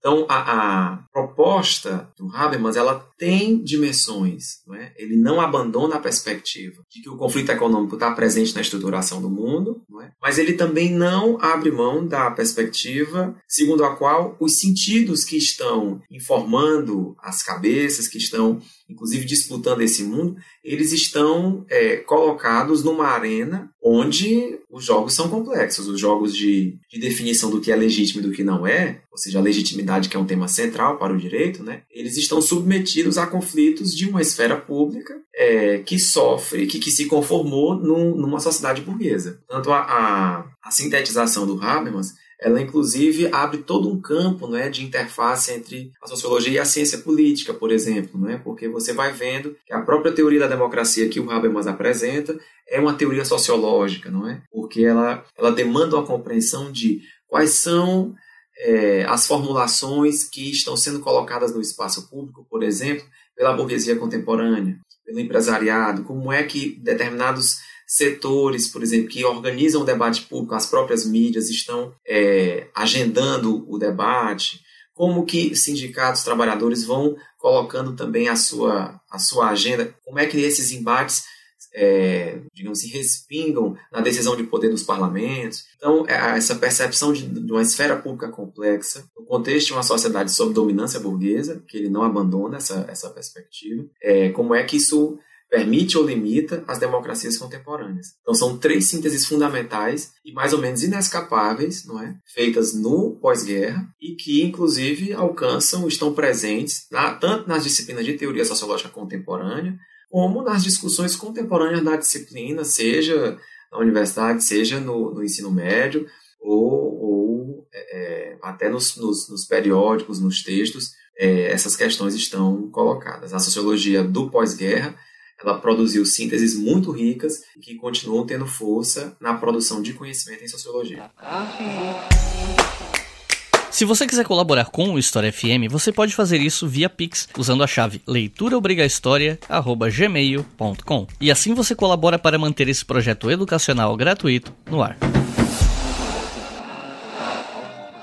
Nesse ponto, eu queria te perguntar sobre tradições teóricas da sociologia pós-clássica né, que seriam principalmente aí funcionalismo, teoria do conflito, estruturalismo, interacionismo simbólico e utilitarismo.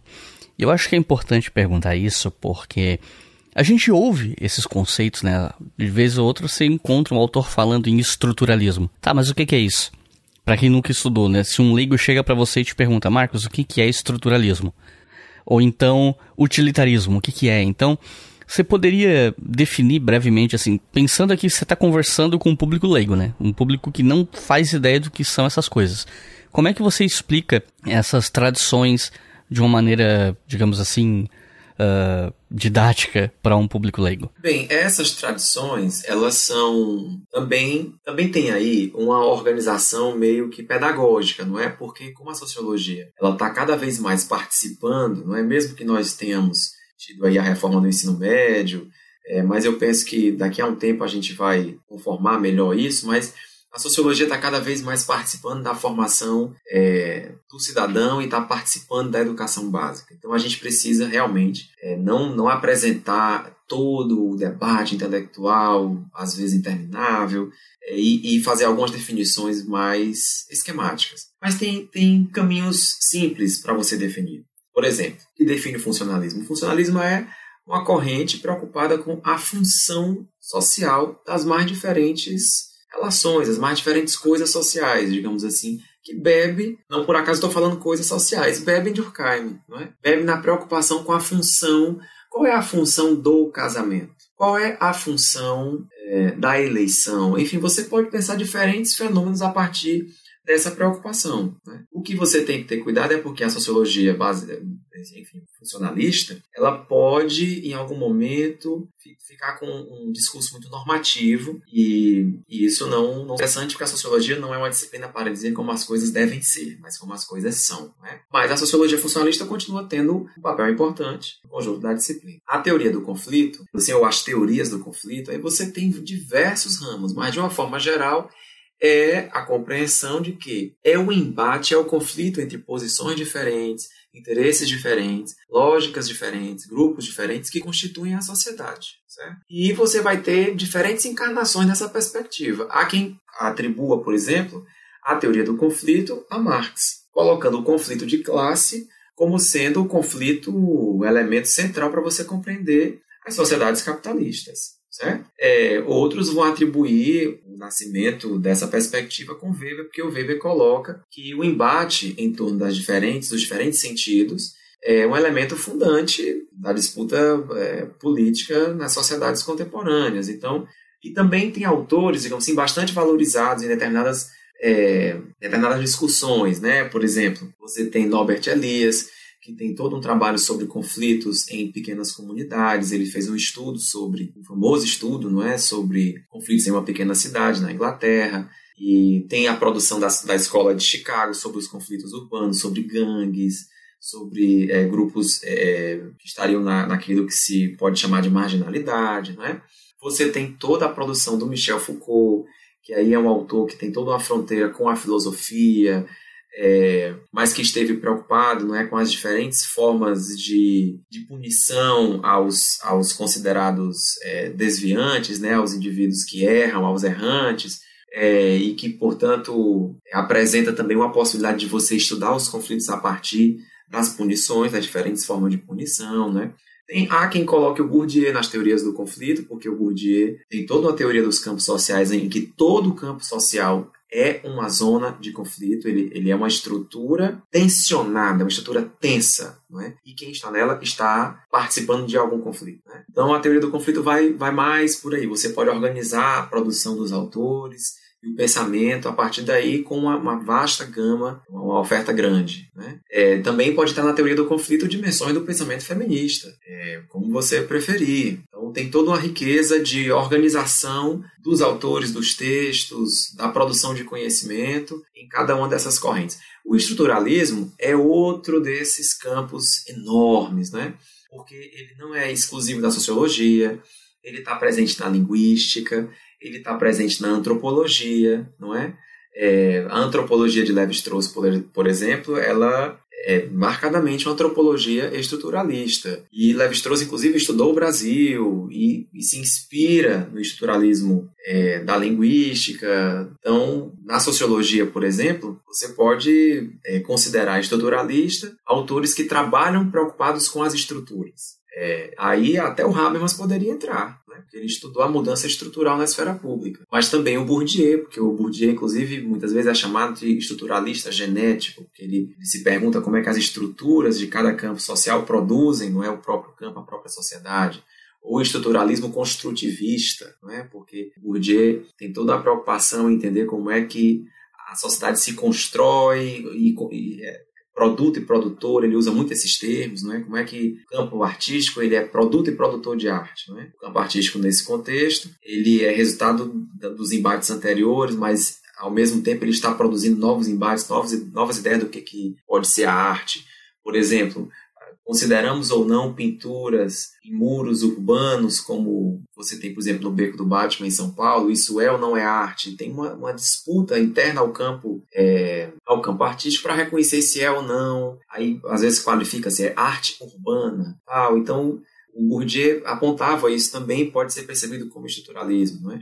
Você tem aí os continuadores do pensamento de Marx, que é um autor bastante reconhecido. Não é? Marx é bastante reconhecido por ser um autor estruturalista que afirmava a existência das estruturas sociais é, que é, estão bastante expressas no campo econômico, é, constituindo as classes sociais e, portanto, é o embate entre essas, essas diferentes estruturas que vai determinando se o capitalismo continua ou se ele deixa de existir, é? E aí os seus continuadores têm toda uma presença na disciplina, Louis Althusser, é, Polanças, como você preferir, não é? é? Em certa medida, alguma coisa, o Gramsci também, não é?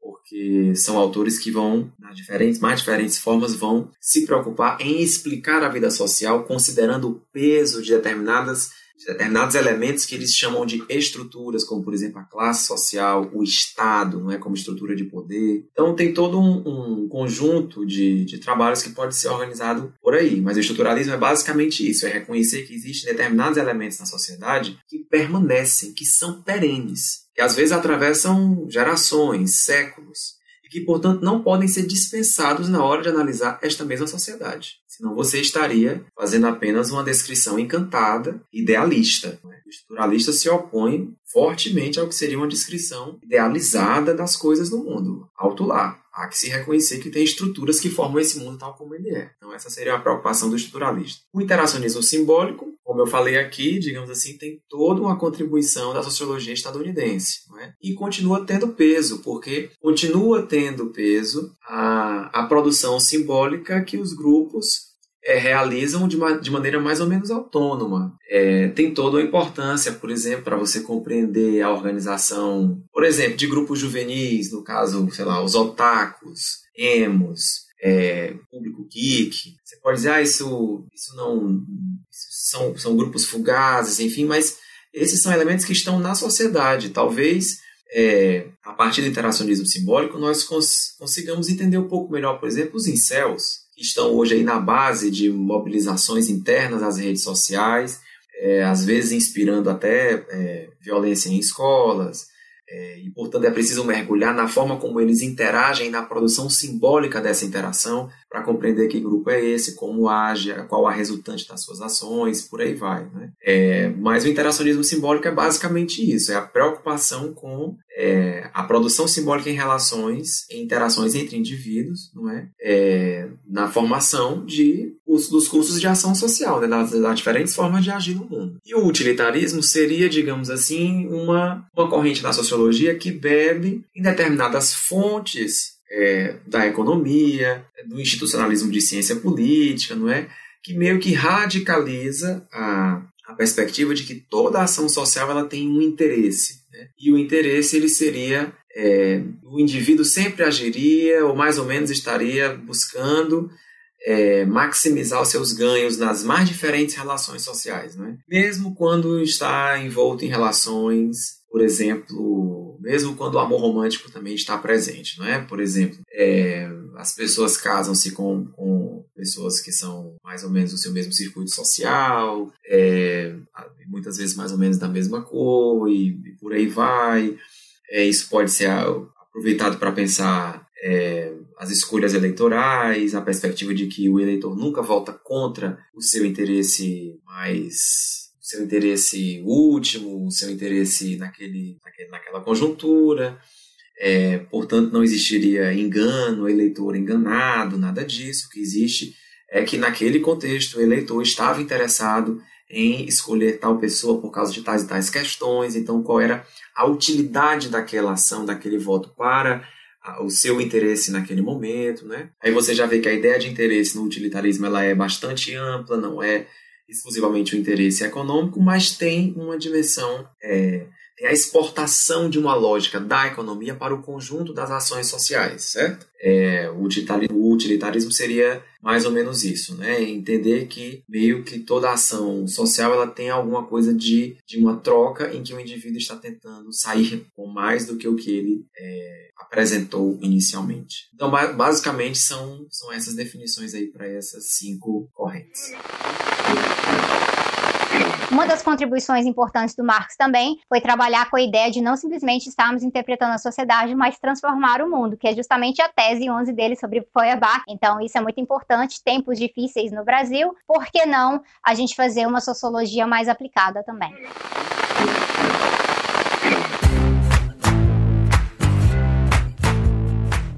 Na sociologia existe o que alguns chamam de três dicotomias, né? Que seria a dicotomia entre subjetividade e objetividade, a segunda seria a dicotomia entre estrutura e agência, e a terceira entre sincronia e diacronia. Você pode explicar para a gente o que, que, são essas dicotomias e por que, que elas são importantes na sociologia? Bem, essas dicotomias, elas são é, dicotomias de natureza epistemológica, ou seja, elas têm a ver com a forma como a gente pensa né, a sociedade. E é, a dicotomia subjetividade e objetividade ela pode perfeitamente ser explicada junto com a dicotomia estrutura e agência. Não é? Por quê? É, existem as leituras que vão valorizar a produção de sentido, a dimensão subjetiva, é? que tem alguma aleatoriedade. Né? A subjetividade ela, é, ela tem uma, alguma dimensão de aleatoriedade, de criação, é? e costuma-se, é, ao valorizar a subjetividade, valorizar também o indivíduo. Né? Então, são, são, são produções, são textos, são posições intelectuais que vão é, olhar mais para a ação individual e para a produção de sentido do indivíduo, para o sentido que um indivíduo coloca na sua ação e para, é, é, é para a, a, possibilidade criativa que esse indivíduo exerce. Né? É, as, a, o outro polo, a objetividade, seria, digamos assim, o exato contrário, seria a perspectiva menos aleatória, ou seja, a objetividade é a perspectiva, uma, uma postura não é, em que você tem coisas que permanecem mais, portanto, elas não, não são tão aleatórias assim. É? É, por exemplo, a existência de trabalhadores precários em situação de trabalho penoso no Brasil é uma estrutura, é, é um dado objetivo. Está presente na sociedade brasileira há muito tempo. Se reproduz, é perene, não é? é? E, portanto, não, não tem um elemento aleatório aí, não é? Então, a, a dicotomia subjetividade e objetividade são polos distintos, Na verdade, é, toda a sociologia caminha com essas dicotomias em funcionamento permanente. A questão é de ênfase, muitas vezes. Né? Você vai enfatizar a, a ação individual e a subjetividade e a, e a criação, ou você vai enfatizar a dimensão coletiva, a objetividade e a permanência, a reprodução? São, são possibilidades que estão colocadas. Não é? é mais recentemente, você tem um conjunto de autores que estão tentando fazer é, esforços bio para tentar libertar a, a sociologia dessas dicotomias, né? ou, de, ou da simplificação dessas dicotomias. Assim. Então você tem esforços de falar sobre subjetividades coletivas, ou seja, reconhecer que não só o indivíduo cria, mas também os grupos. Eu consigo, eu consigo é, reduzir ao Lula as greves de 80 no ABC, de 79, de 78? Não. Preciso compreender o conjunto daquela mobilização sindical e popular. Eu consigo reduzir toda a criatividade do processo de redemocratização do Brasil dos anos 80 na figura, numa figura individual? Não. É um processo de uma subjetividade coletiva que inclusive é policlassista, que envolve grupos, associações, que envolve classes sociais, é, enfim, que envolve alterações na forma do debate público. Então, não dá para reduzir ao indivíduo, mas tem criação, então tem subjetividade. E aí seria a subjetividade coletiva, certo? É, e tem também esforços de é, aceitar que as dimensões objetivas, né, por exemplo, a pobreza, é, a estrutura de trabalho, é, a, a riqueza também, não é? A elite, o grupo dominante, que essas estruturas sofrem permanentemente processos de alteração. Né? É, e, e, não estão, não é porque se reproduzem que estão paradas no tempo, não é? é por exemplo, a, a possibilidade de sacudir as regras republicanas para refazer os processos de capitalização das elites. Então, se é, a estrutura política brasileira é uma república, por que, que objetivamente, ela tem é, recorrentes situações de feridas às regras institucionais, em que são feridas as regras constitucionais e institucionais em favor da, do aumento da capitalização das elites. Isso já seria um elemento a ser pensado. Né? É, mas há, há, há esforços contemporâneos bem interessantes para que as estruturas sejam pensadas muito mais em movimento, é? do que como um dado, é, uma água parada, certo? Então você tem esforços muito interessantes, bem contemporâneos, não é? Para os quais tem tido contribuições, por exemplo, o conceito de interseccionalidade é um conceito muito interessante nesse sentido, não é? De, de perceber como que as estruturas atravessam o indivíduo, não é? é? Mas também a própria produção da sociologia dos movimentos sociais, não é? Quando se observa que é, os movimentos sociais são grupos é? que vão, que se mobilizam, que reivindicam, não é? que se ligam a problemas, não é? que se ligam a questões objetivas, movimento social contra é, o aumento da passagem urbana, é, é da passagem do transporte urbano. É claro que o transporte urbano tem uma estruturação, o transporte urbano podia estar em situação precária há muito tempo, mas o movimento surgiu naquele momento, mesmo que aquele problema já estivesse ali há um tempo, já estivesse presente há anos, não é? A formação desse movimento dependeu de uma subjetividade coletiva, mas também alterou a própria estruturação desse, desse transporte. É? Ela pode ter impulsionado alterações na qualificação desse transporte, ela pode ter estruturado é, mudanças na estruturação política do conflito, é, na, na estruturação dos grupos políticos. Então, as estruturas não estão paradas. Né? Nesse sentido, a sociologia fica mais rica, fica mais interessante quando a gente sai desses polos e vai em busca da complexidade, que é o que todos nós queremos, né? Já que o momento demanda isso, exige isso, né? Exige pensar complexamente aquilo que é complexo. A vida social é muito complexa, né? Os historiadores têm feito todo um esforço para desmontar aquela ideia de que a Idade Média era simples e das trevas, e aí depois veio o mundo da luz e complexo e todo diferente. Hoje a gente tem muita informação e já sabe sabe que ah, o que nós chamamos de Idade Média ou Medievo, enfim, isso não era nem um pouco mais simples do que a nossa vida hoje. Há toda uma complexidade naquela experiência social. Então a gente, sociologia, tem, tem que dar conta dessa tarefa. E nisso é, vale é, tratar da terceira dicotomia que você apontou, né? a sincronia e a diacronia. A sincronia é, é um polo da disciplina em que você pensa as coisas, é, digamos assim, em si mesma, pensa as coisas no presente, mais ou menos. Né? É, qual é a forma atual, por exemplo, é, da presença da população negra nas universidades brasileiras? Isso é uma análise sincrônica, eu olho agora. Né? Mas tem a análise diacrônica. Esse momento atual já significa mudança em relação ao que já experimentamos? Aí entra em cena a historicidade, o tempo, a transformação, certo? Então, sincronia e diacronia são,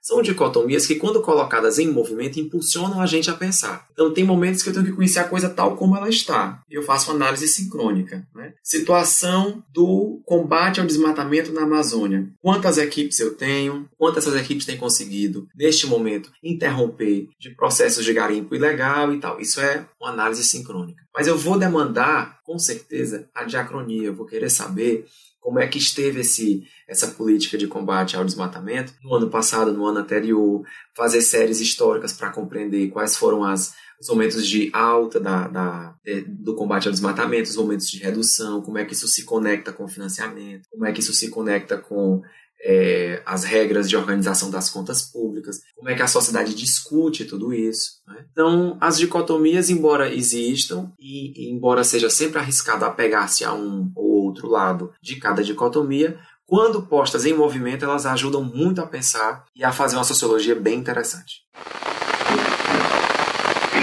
Então, lembrando que a sociologia ela surge a partir da modernidade, a partir da superação do pensamento da sociedade tradicional, que às vezes culpava tudo a Deus. Não. Agora a gente busca compreender a sociedade pelos nossos próprios olhos. Então, isso é um dos papéis.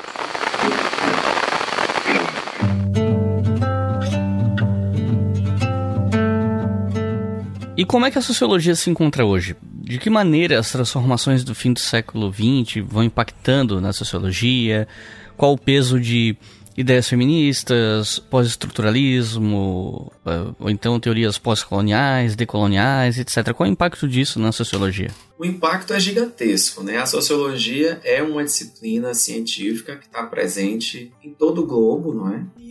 Digamos assim, tem sofrido uma influência permanente de todas as discussões que estão atravessando as sociedades nesse momento. Né? Tanto discussões de natureza clássica, como, por exemplo, discussão sobre guerra, integridade territorial, é, valores humanos básicos, direitos humanos, garantias universais ou supostamente universais, como também os impulsos é, que têm vindo da própria mobilização social, né? do pensamento feminista que atinge a disciplina há muito tempo, do, da mobilização antirracista, é? É, também das chamadas teorias queer, do, do pensamento que vem a partir de todas as, as discussões em torno das novas, não sei nem se tão novas, não é? Mas da diversidade sexual, da legitimidade da diversidade sexual, do seu, do seu, do seu reaparecimento no mundo, enfim. Então, eu diria que o cenário da sociologia hoje é um cenário de bastante diversificação, né? o que significa que a formação é, de um sociólogo hoje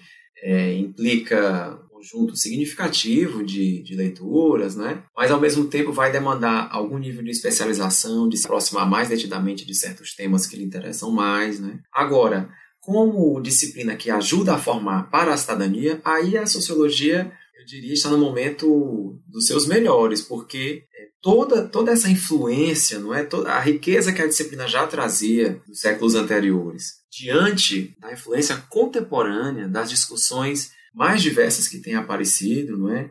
Nós temos hoje sociologia digital, sociologia. É, é possível encontrar sociólogos estudando é, bitcoins, estudando é, essa, essas tentativas de fazer uma economia sem Estado.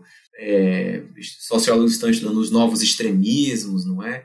Enfim, você vai, você vai ter um, um manancial muito significativo, mas eu apontaria com eixos digamos assim, mais estruturantes, né? quando a gente observa o contexto atual, coisa está mais ou menos aonde? Nós continuamos a ter a sociologia preocupada com estratificação social, está bastante atenta a essas complexidades, né? as diferentes desigualdades. Ela continua presente, esse ramo. Você continua tendo a sociologia política muito presente, né? preocupada com as disputas pelo poder, preocupada com a presença das mulheres na política, preocupada com as demandas dos movimentos sociais, preocupadas com é, as diferentes formas de influência da sociedade nas instituições. Você tem as sociologias voltadas, digamos assim, para é, aí realmente sociologias que são fruto do pensamento dos movimentos sociais, né? Sociologias que estão dedicadas a pensar as interseccionalidades, dedicadas a pensar os lugares de fala, não é? dedicadas a pensar como que determinadas estruturações da sociedade podem ser revistas, não é?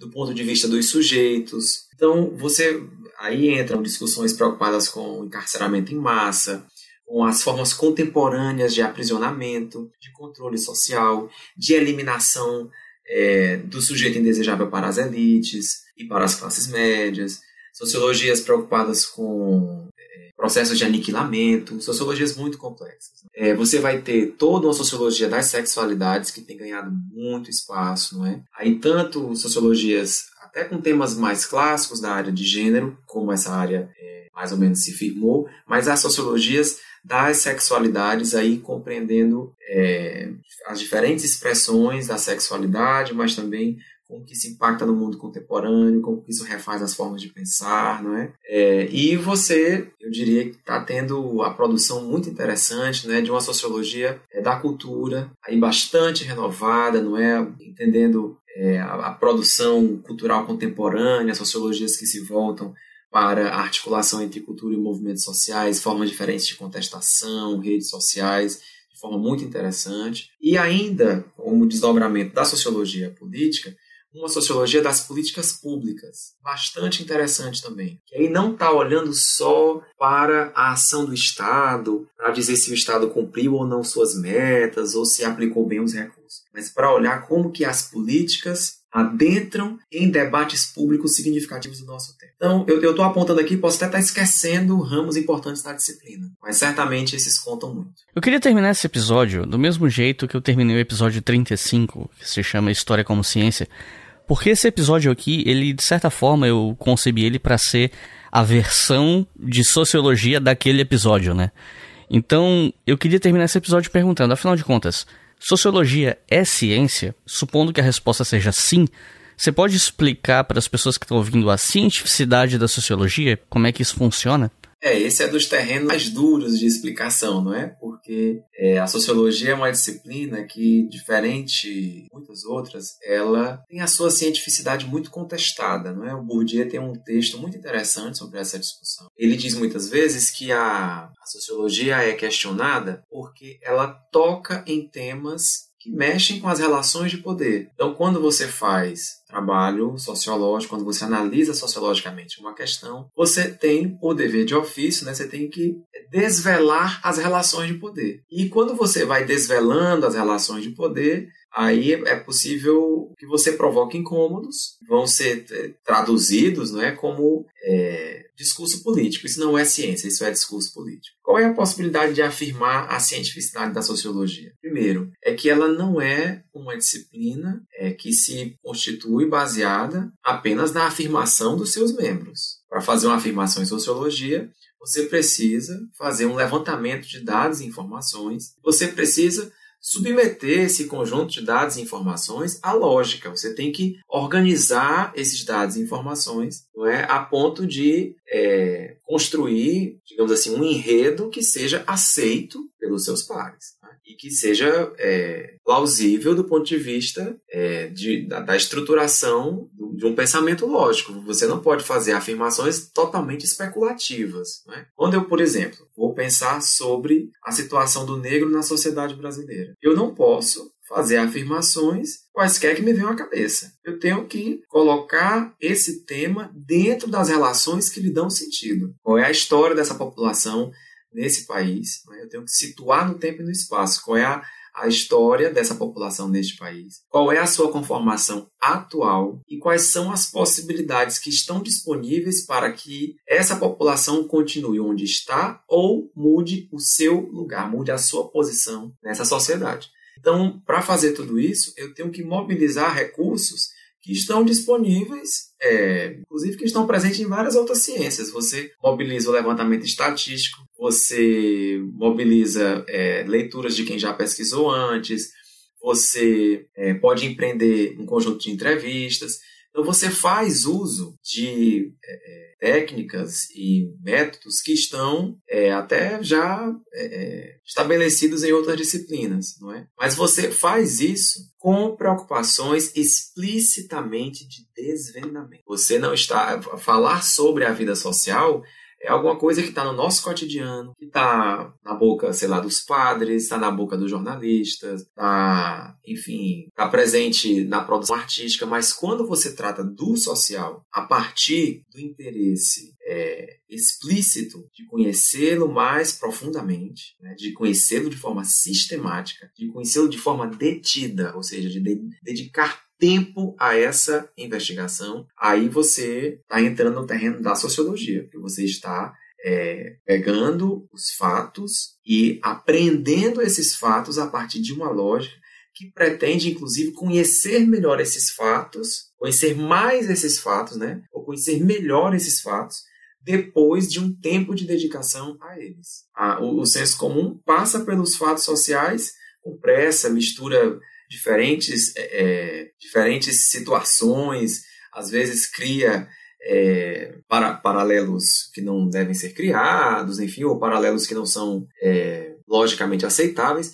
É, a religião também vai submeter o social ao dogma, não é? Há uma certa vontade revelada por Deus, tida como revelada, não é? é a arte vai é, inspirar-se no social das mais diferentes formas, vai reconstruí-lo das mais diferentes formas, a partir da própria liberdade é, de constituição estética do, do, fazer artístico e tal. Né? O jornalismo vai é, ter toda a preocupação, digamos assim, da, com a factualidade é, e, e, muitas vezes ali se encerra a sua tarefa né, na factualidade. A sociologia não. Ela aprende os fatos, mas ela também os organiza logicamente, né, para que eles sejam conhecidos nas relações é, que efetivamente lhe dão sentido. Então essa é a diferença. Quando eu é, observo, por exemplo, não é, é, a política de reforma agrária dos governos Lula e Dilma, eu não posso dizer sobre essa ação, né, sobre esse conjunto de ações, sobre esse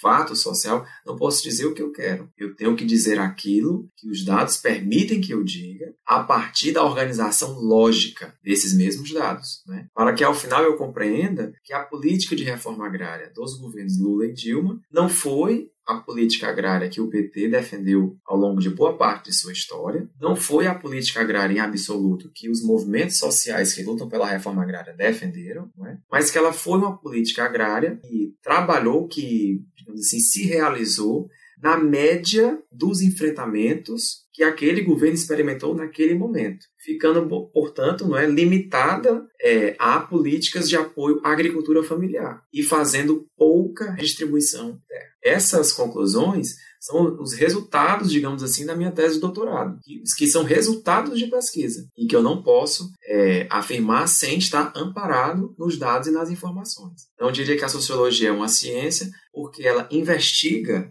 é, os objetos com os quais ela se preocupa e busca efetivamente conhecê-los melhor, não é? E oferecer esse conhecimento, não é? À crítica, outro elemento que a faz ser ciência, não é? Ela se dedica, conhece em profundidade o, os elementos que a preocupam, não é? Que são o seu foco de observação, e depois esse conhecimento se submete à crítica. E é inclusive a partir da contestação parcial ou total de uma certa afirmação que você vai refazendo o próprio conhecimento e ampliando, é? Todos os autores que eu falei aqui sofreram contestação e, ao mesmo tempo, boa parte do que é, afirmaram, do que concluíram de suas investigações, de suas pesquisas, é, continua se mantendo e continua contribuindo para a, o, o, melhor conhecimento da sociedade. Então, a produção é, de conhecimento com base é, em dados, né? ou seja, a sociologia como uma disciplina de pensamento engajado, e a submissão desse, desse conhecimento a crítica, a possibilidade dele ser debatido, né, fazem da sociologia uma ciência, diferente da religião. Você não pode debater é, se, se Deus é trino e uno para o catolicismo. Para o catolicismo, Deus é trino e uno, isso não tem discussão. É um dogma. Né? Eu não posso é, digamos assim, querer que a Mona Lisa seja outra que não aquela que está no, no Museu do Louvre. Inclusive, poderia até estar querendo falsificar a própria arte, não é? é? A Mona Lisa é o que é. Ela é o resultado daquela construção estética do artista. É? A mesma coisa Love Me Do dos Beatles. Ah, eu quero que Love Me Do seja de outra forma. Não é aquela produção, resultado da inspiração artística, da mobilização do saber artístico daquele, daquele compositor, está feito, você pode pensar a partir dele, não é? é? Mas no caso da sociologia, não. Quando você apresenta uma pesquisa, o resultado de uma pesquisa, aquelas conclusões, os caminhos do conhecimento que você produziu, tudo estará submetido à crítica. Não é? E é justamente esse ambiente também que faz com que a ciência exista, porque a ciência é o conhecimento que pode ser contestado. Né? Se não puder ser contestado, nós estamos fora da arena científica. Puts the science in social science? The things you probably think of as science, like biology or physics or chemistry, can seem a world apart from sociology and the concepts we've introduced so far. But sociology is a type of science. It's just not one that uses beakers or microscopes. Rather than investigating the physical, natural world, sociology explores the social world. Recomendações de leitura para quem ouviu até o final, se interessa pelo assunto ou está descobrindo agora e ficou curioso. Se você tivesse que recomendar até uns três livros introdutórios assim de sociologia para o pessoal que está ouvindo, o que é que você recomenda? Bem, eu vou recomendar uma obra que eu consultei para participar aqui contigo, é, que é o livro, acho que é bastante conhecido, né? Sociologia Clássica, Marx, Durkheim e Weber, do Carlos Eduardo Sell. Inclusive, se não me engano, é quem organiza o GT de Teoria da Sociedade Brasileira de Sociologia. Certo? Essa obra foi publicada pela Vozes. É, tem um, um, trabalho que saiu recentemente, uma organização muito interessante, feito por duas autoras, pela Verônica Toste da Flon, pela Bila Sorge, é, que é um, um, livro, digamos assim, que tenta renovar não é, a, o papel das mulheres na formação da teoria sociológica se chama Clássicas do Pensamento Social, Mulheres e Feminismos no Século XIX, certo? Foi publicado pela Rosa dos Tempos, agora em 2021. Eu acho que é um bom caminho também para, é, para conhecer, não é, o papel da mulher na formação da teoria sociológica. Tem, você vai me permitir uma licença, por favor, para indicar mais dois livros, que são é, o Teorias Sociológicas no Século XX, do Zé Maurício Domingues, publicado pela Civilização Brasileira, que eu acho que é um, um bom livro para algumas sociologias não tão conhecidas, não tão trabalhadas muitas vezes no Brasil. É, por exemplo, patrimônio da sociologia nos Estados Unidos. Eu acho que é um autor que trabalha bem com Parsons, com George Mead e tal. Tem a produção do Frederick Vandenberg, que é um livro bastante rico, muito interessante. Teoria Social Realista, um diálogo franco-britânico, é, que foi publicado pela UFMG, que é um, uma obra que apresenta desenvolvimentos muito interessantes, é, inclusive para quem gosta muito de sociologia francesa, mas também perceber as interações não é, de sociologia francesa e inglesa e tal. E queria finalizar também apontando é, o trabalho desse sociólogo negro estadunidense, está sendo reencontrado, eu acho que é uma grande contribuição aqui que o podcast pode dar, deixá-lo mais conhecido, que é o W.E.B. Du Bois, é o seu livro As Almas do Povo Negro, recentemente publicado, republicado, aliás, aqui no Brasil, e acho que é uma leitura que vale a pena. Então é isso. Marcos, gostarias de fazer alguma consideração final? Queria agradecer muito ao História FM por esse convite, podcast que eu já escuto e é bem, é bem bacana poder colaborar. Muito obrigado. Então é isso, gente. Muito obrigado por terem ouvido até o final. Não se esqueçam que os livros citados aqui no final estão presentes no post desse episódio no nosso site, historiafm.com. E não se esqueçam que vocês podem colaborar para esse podcast continuar existindo em apoia.se barra com qualquer valor a partir de dois reais por mês e com cinco reais por mês vocês podem ouvir os episódios com antecedência. Então é isso, muito obrigado e até a próxima.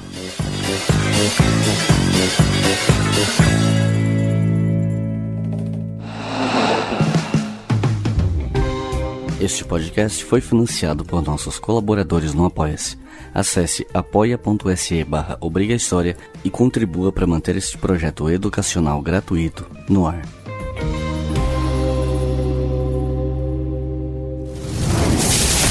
Esse podcast foi editado por Samuel Gambini, samuelgambiniaudio.com.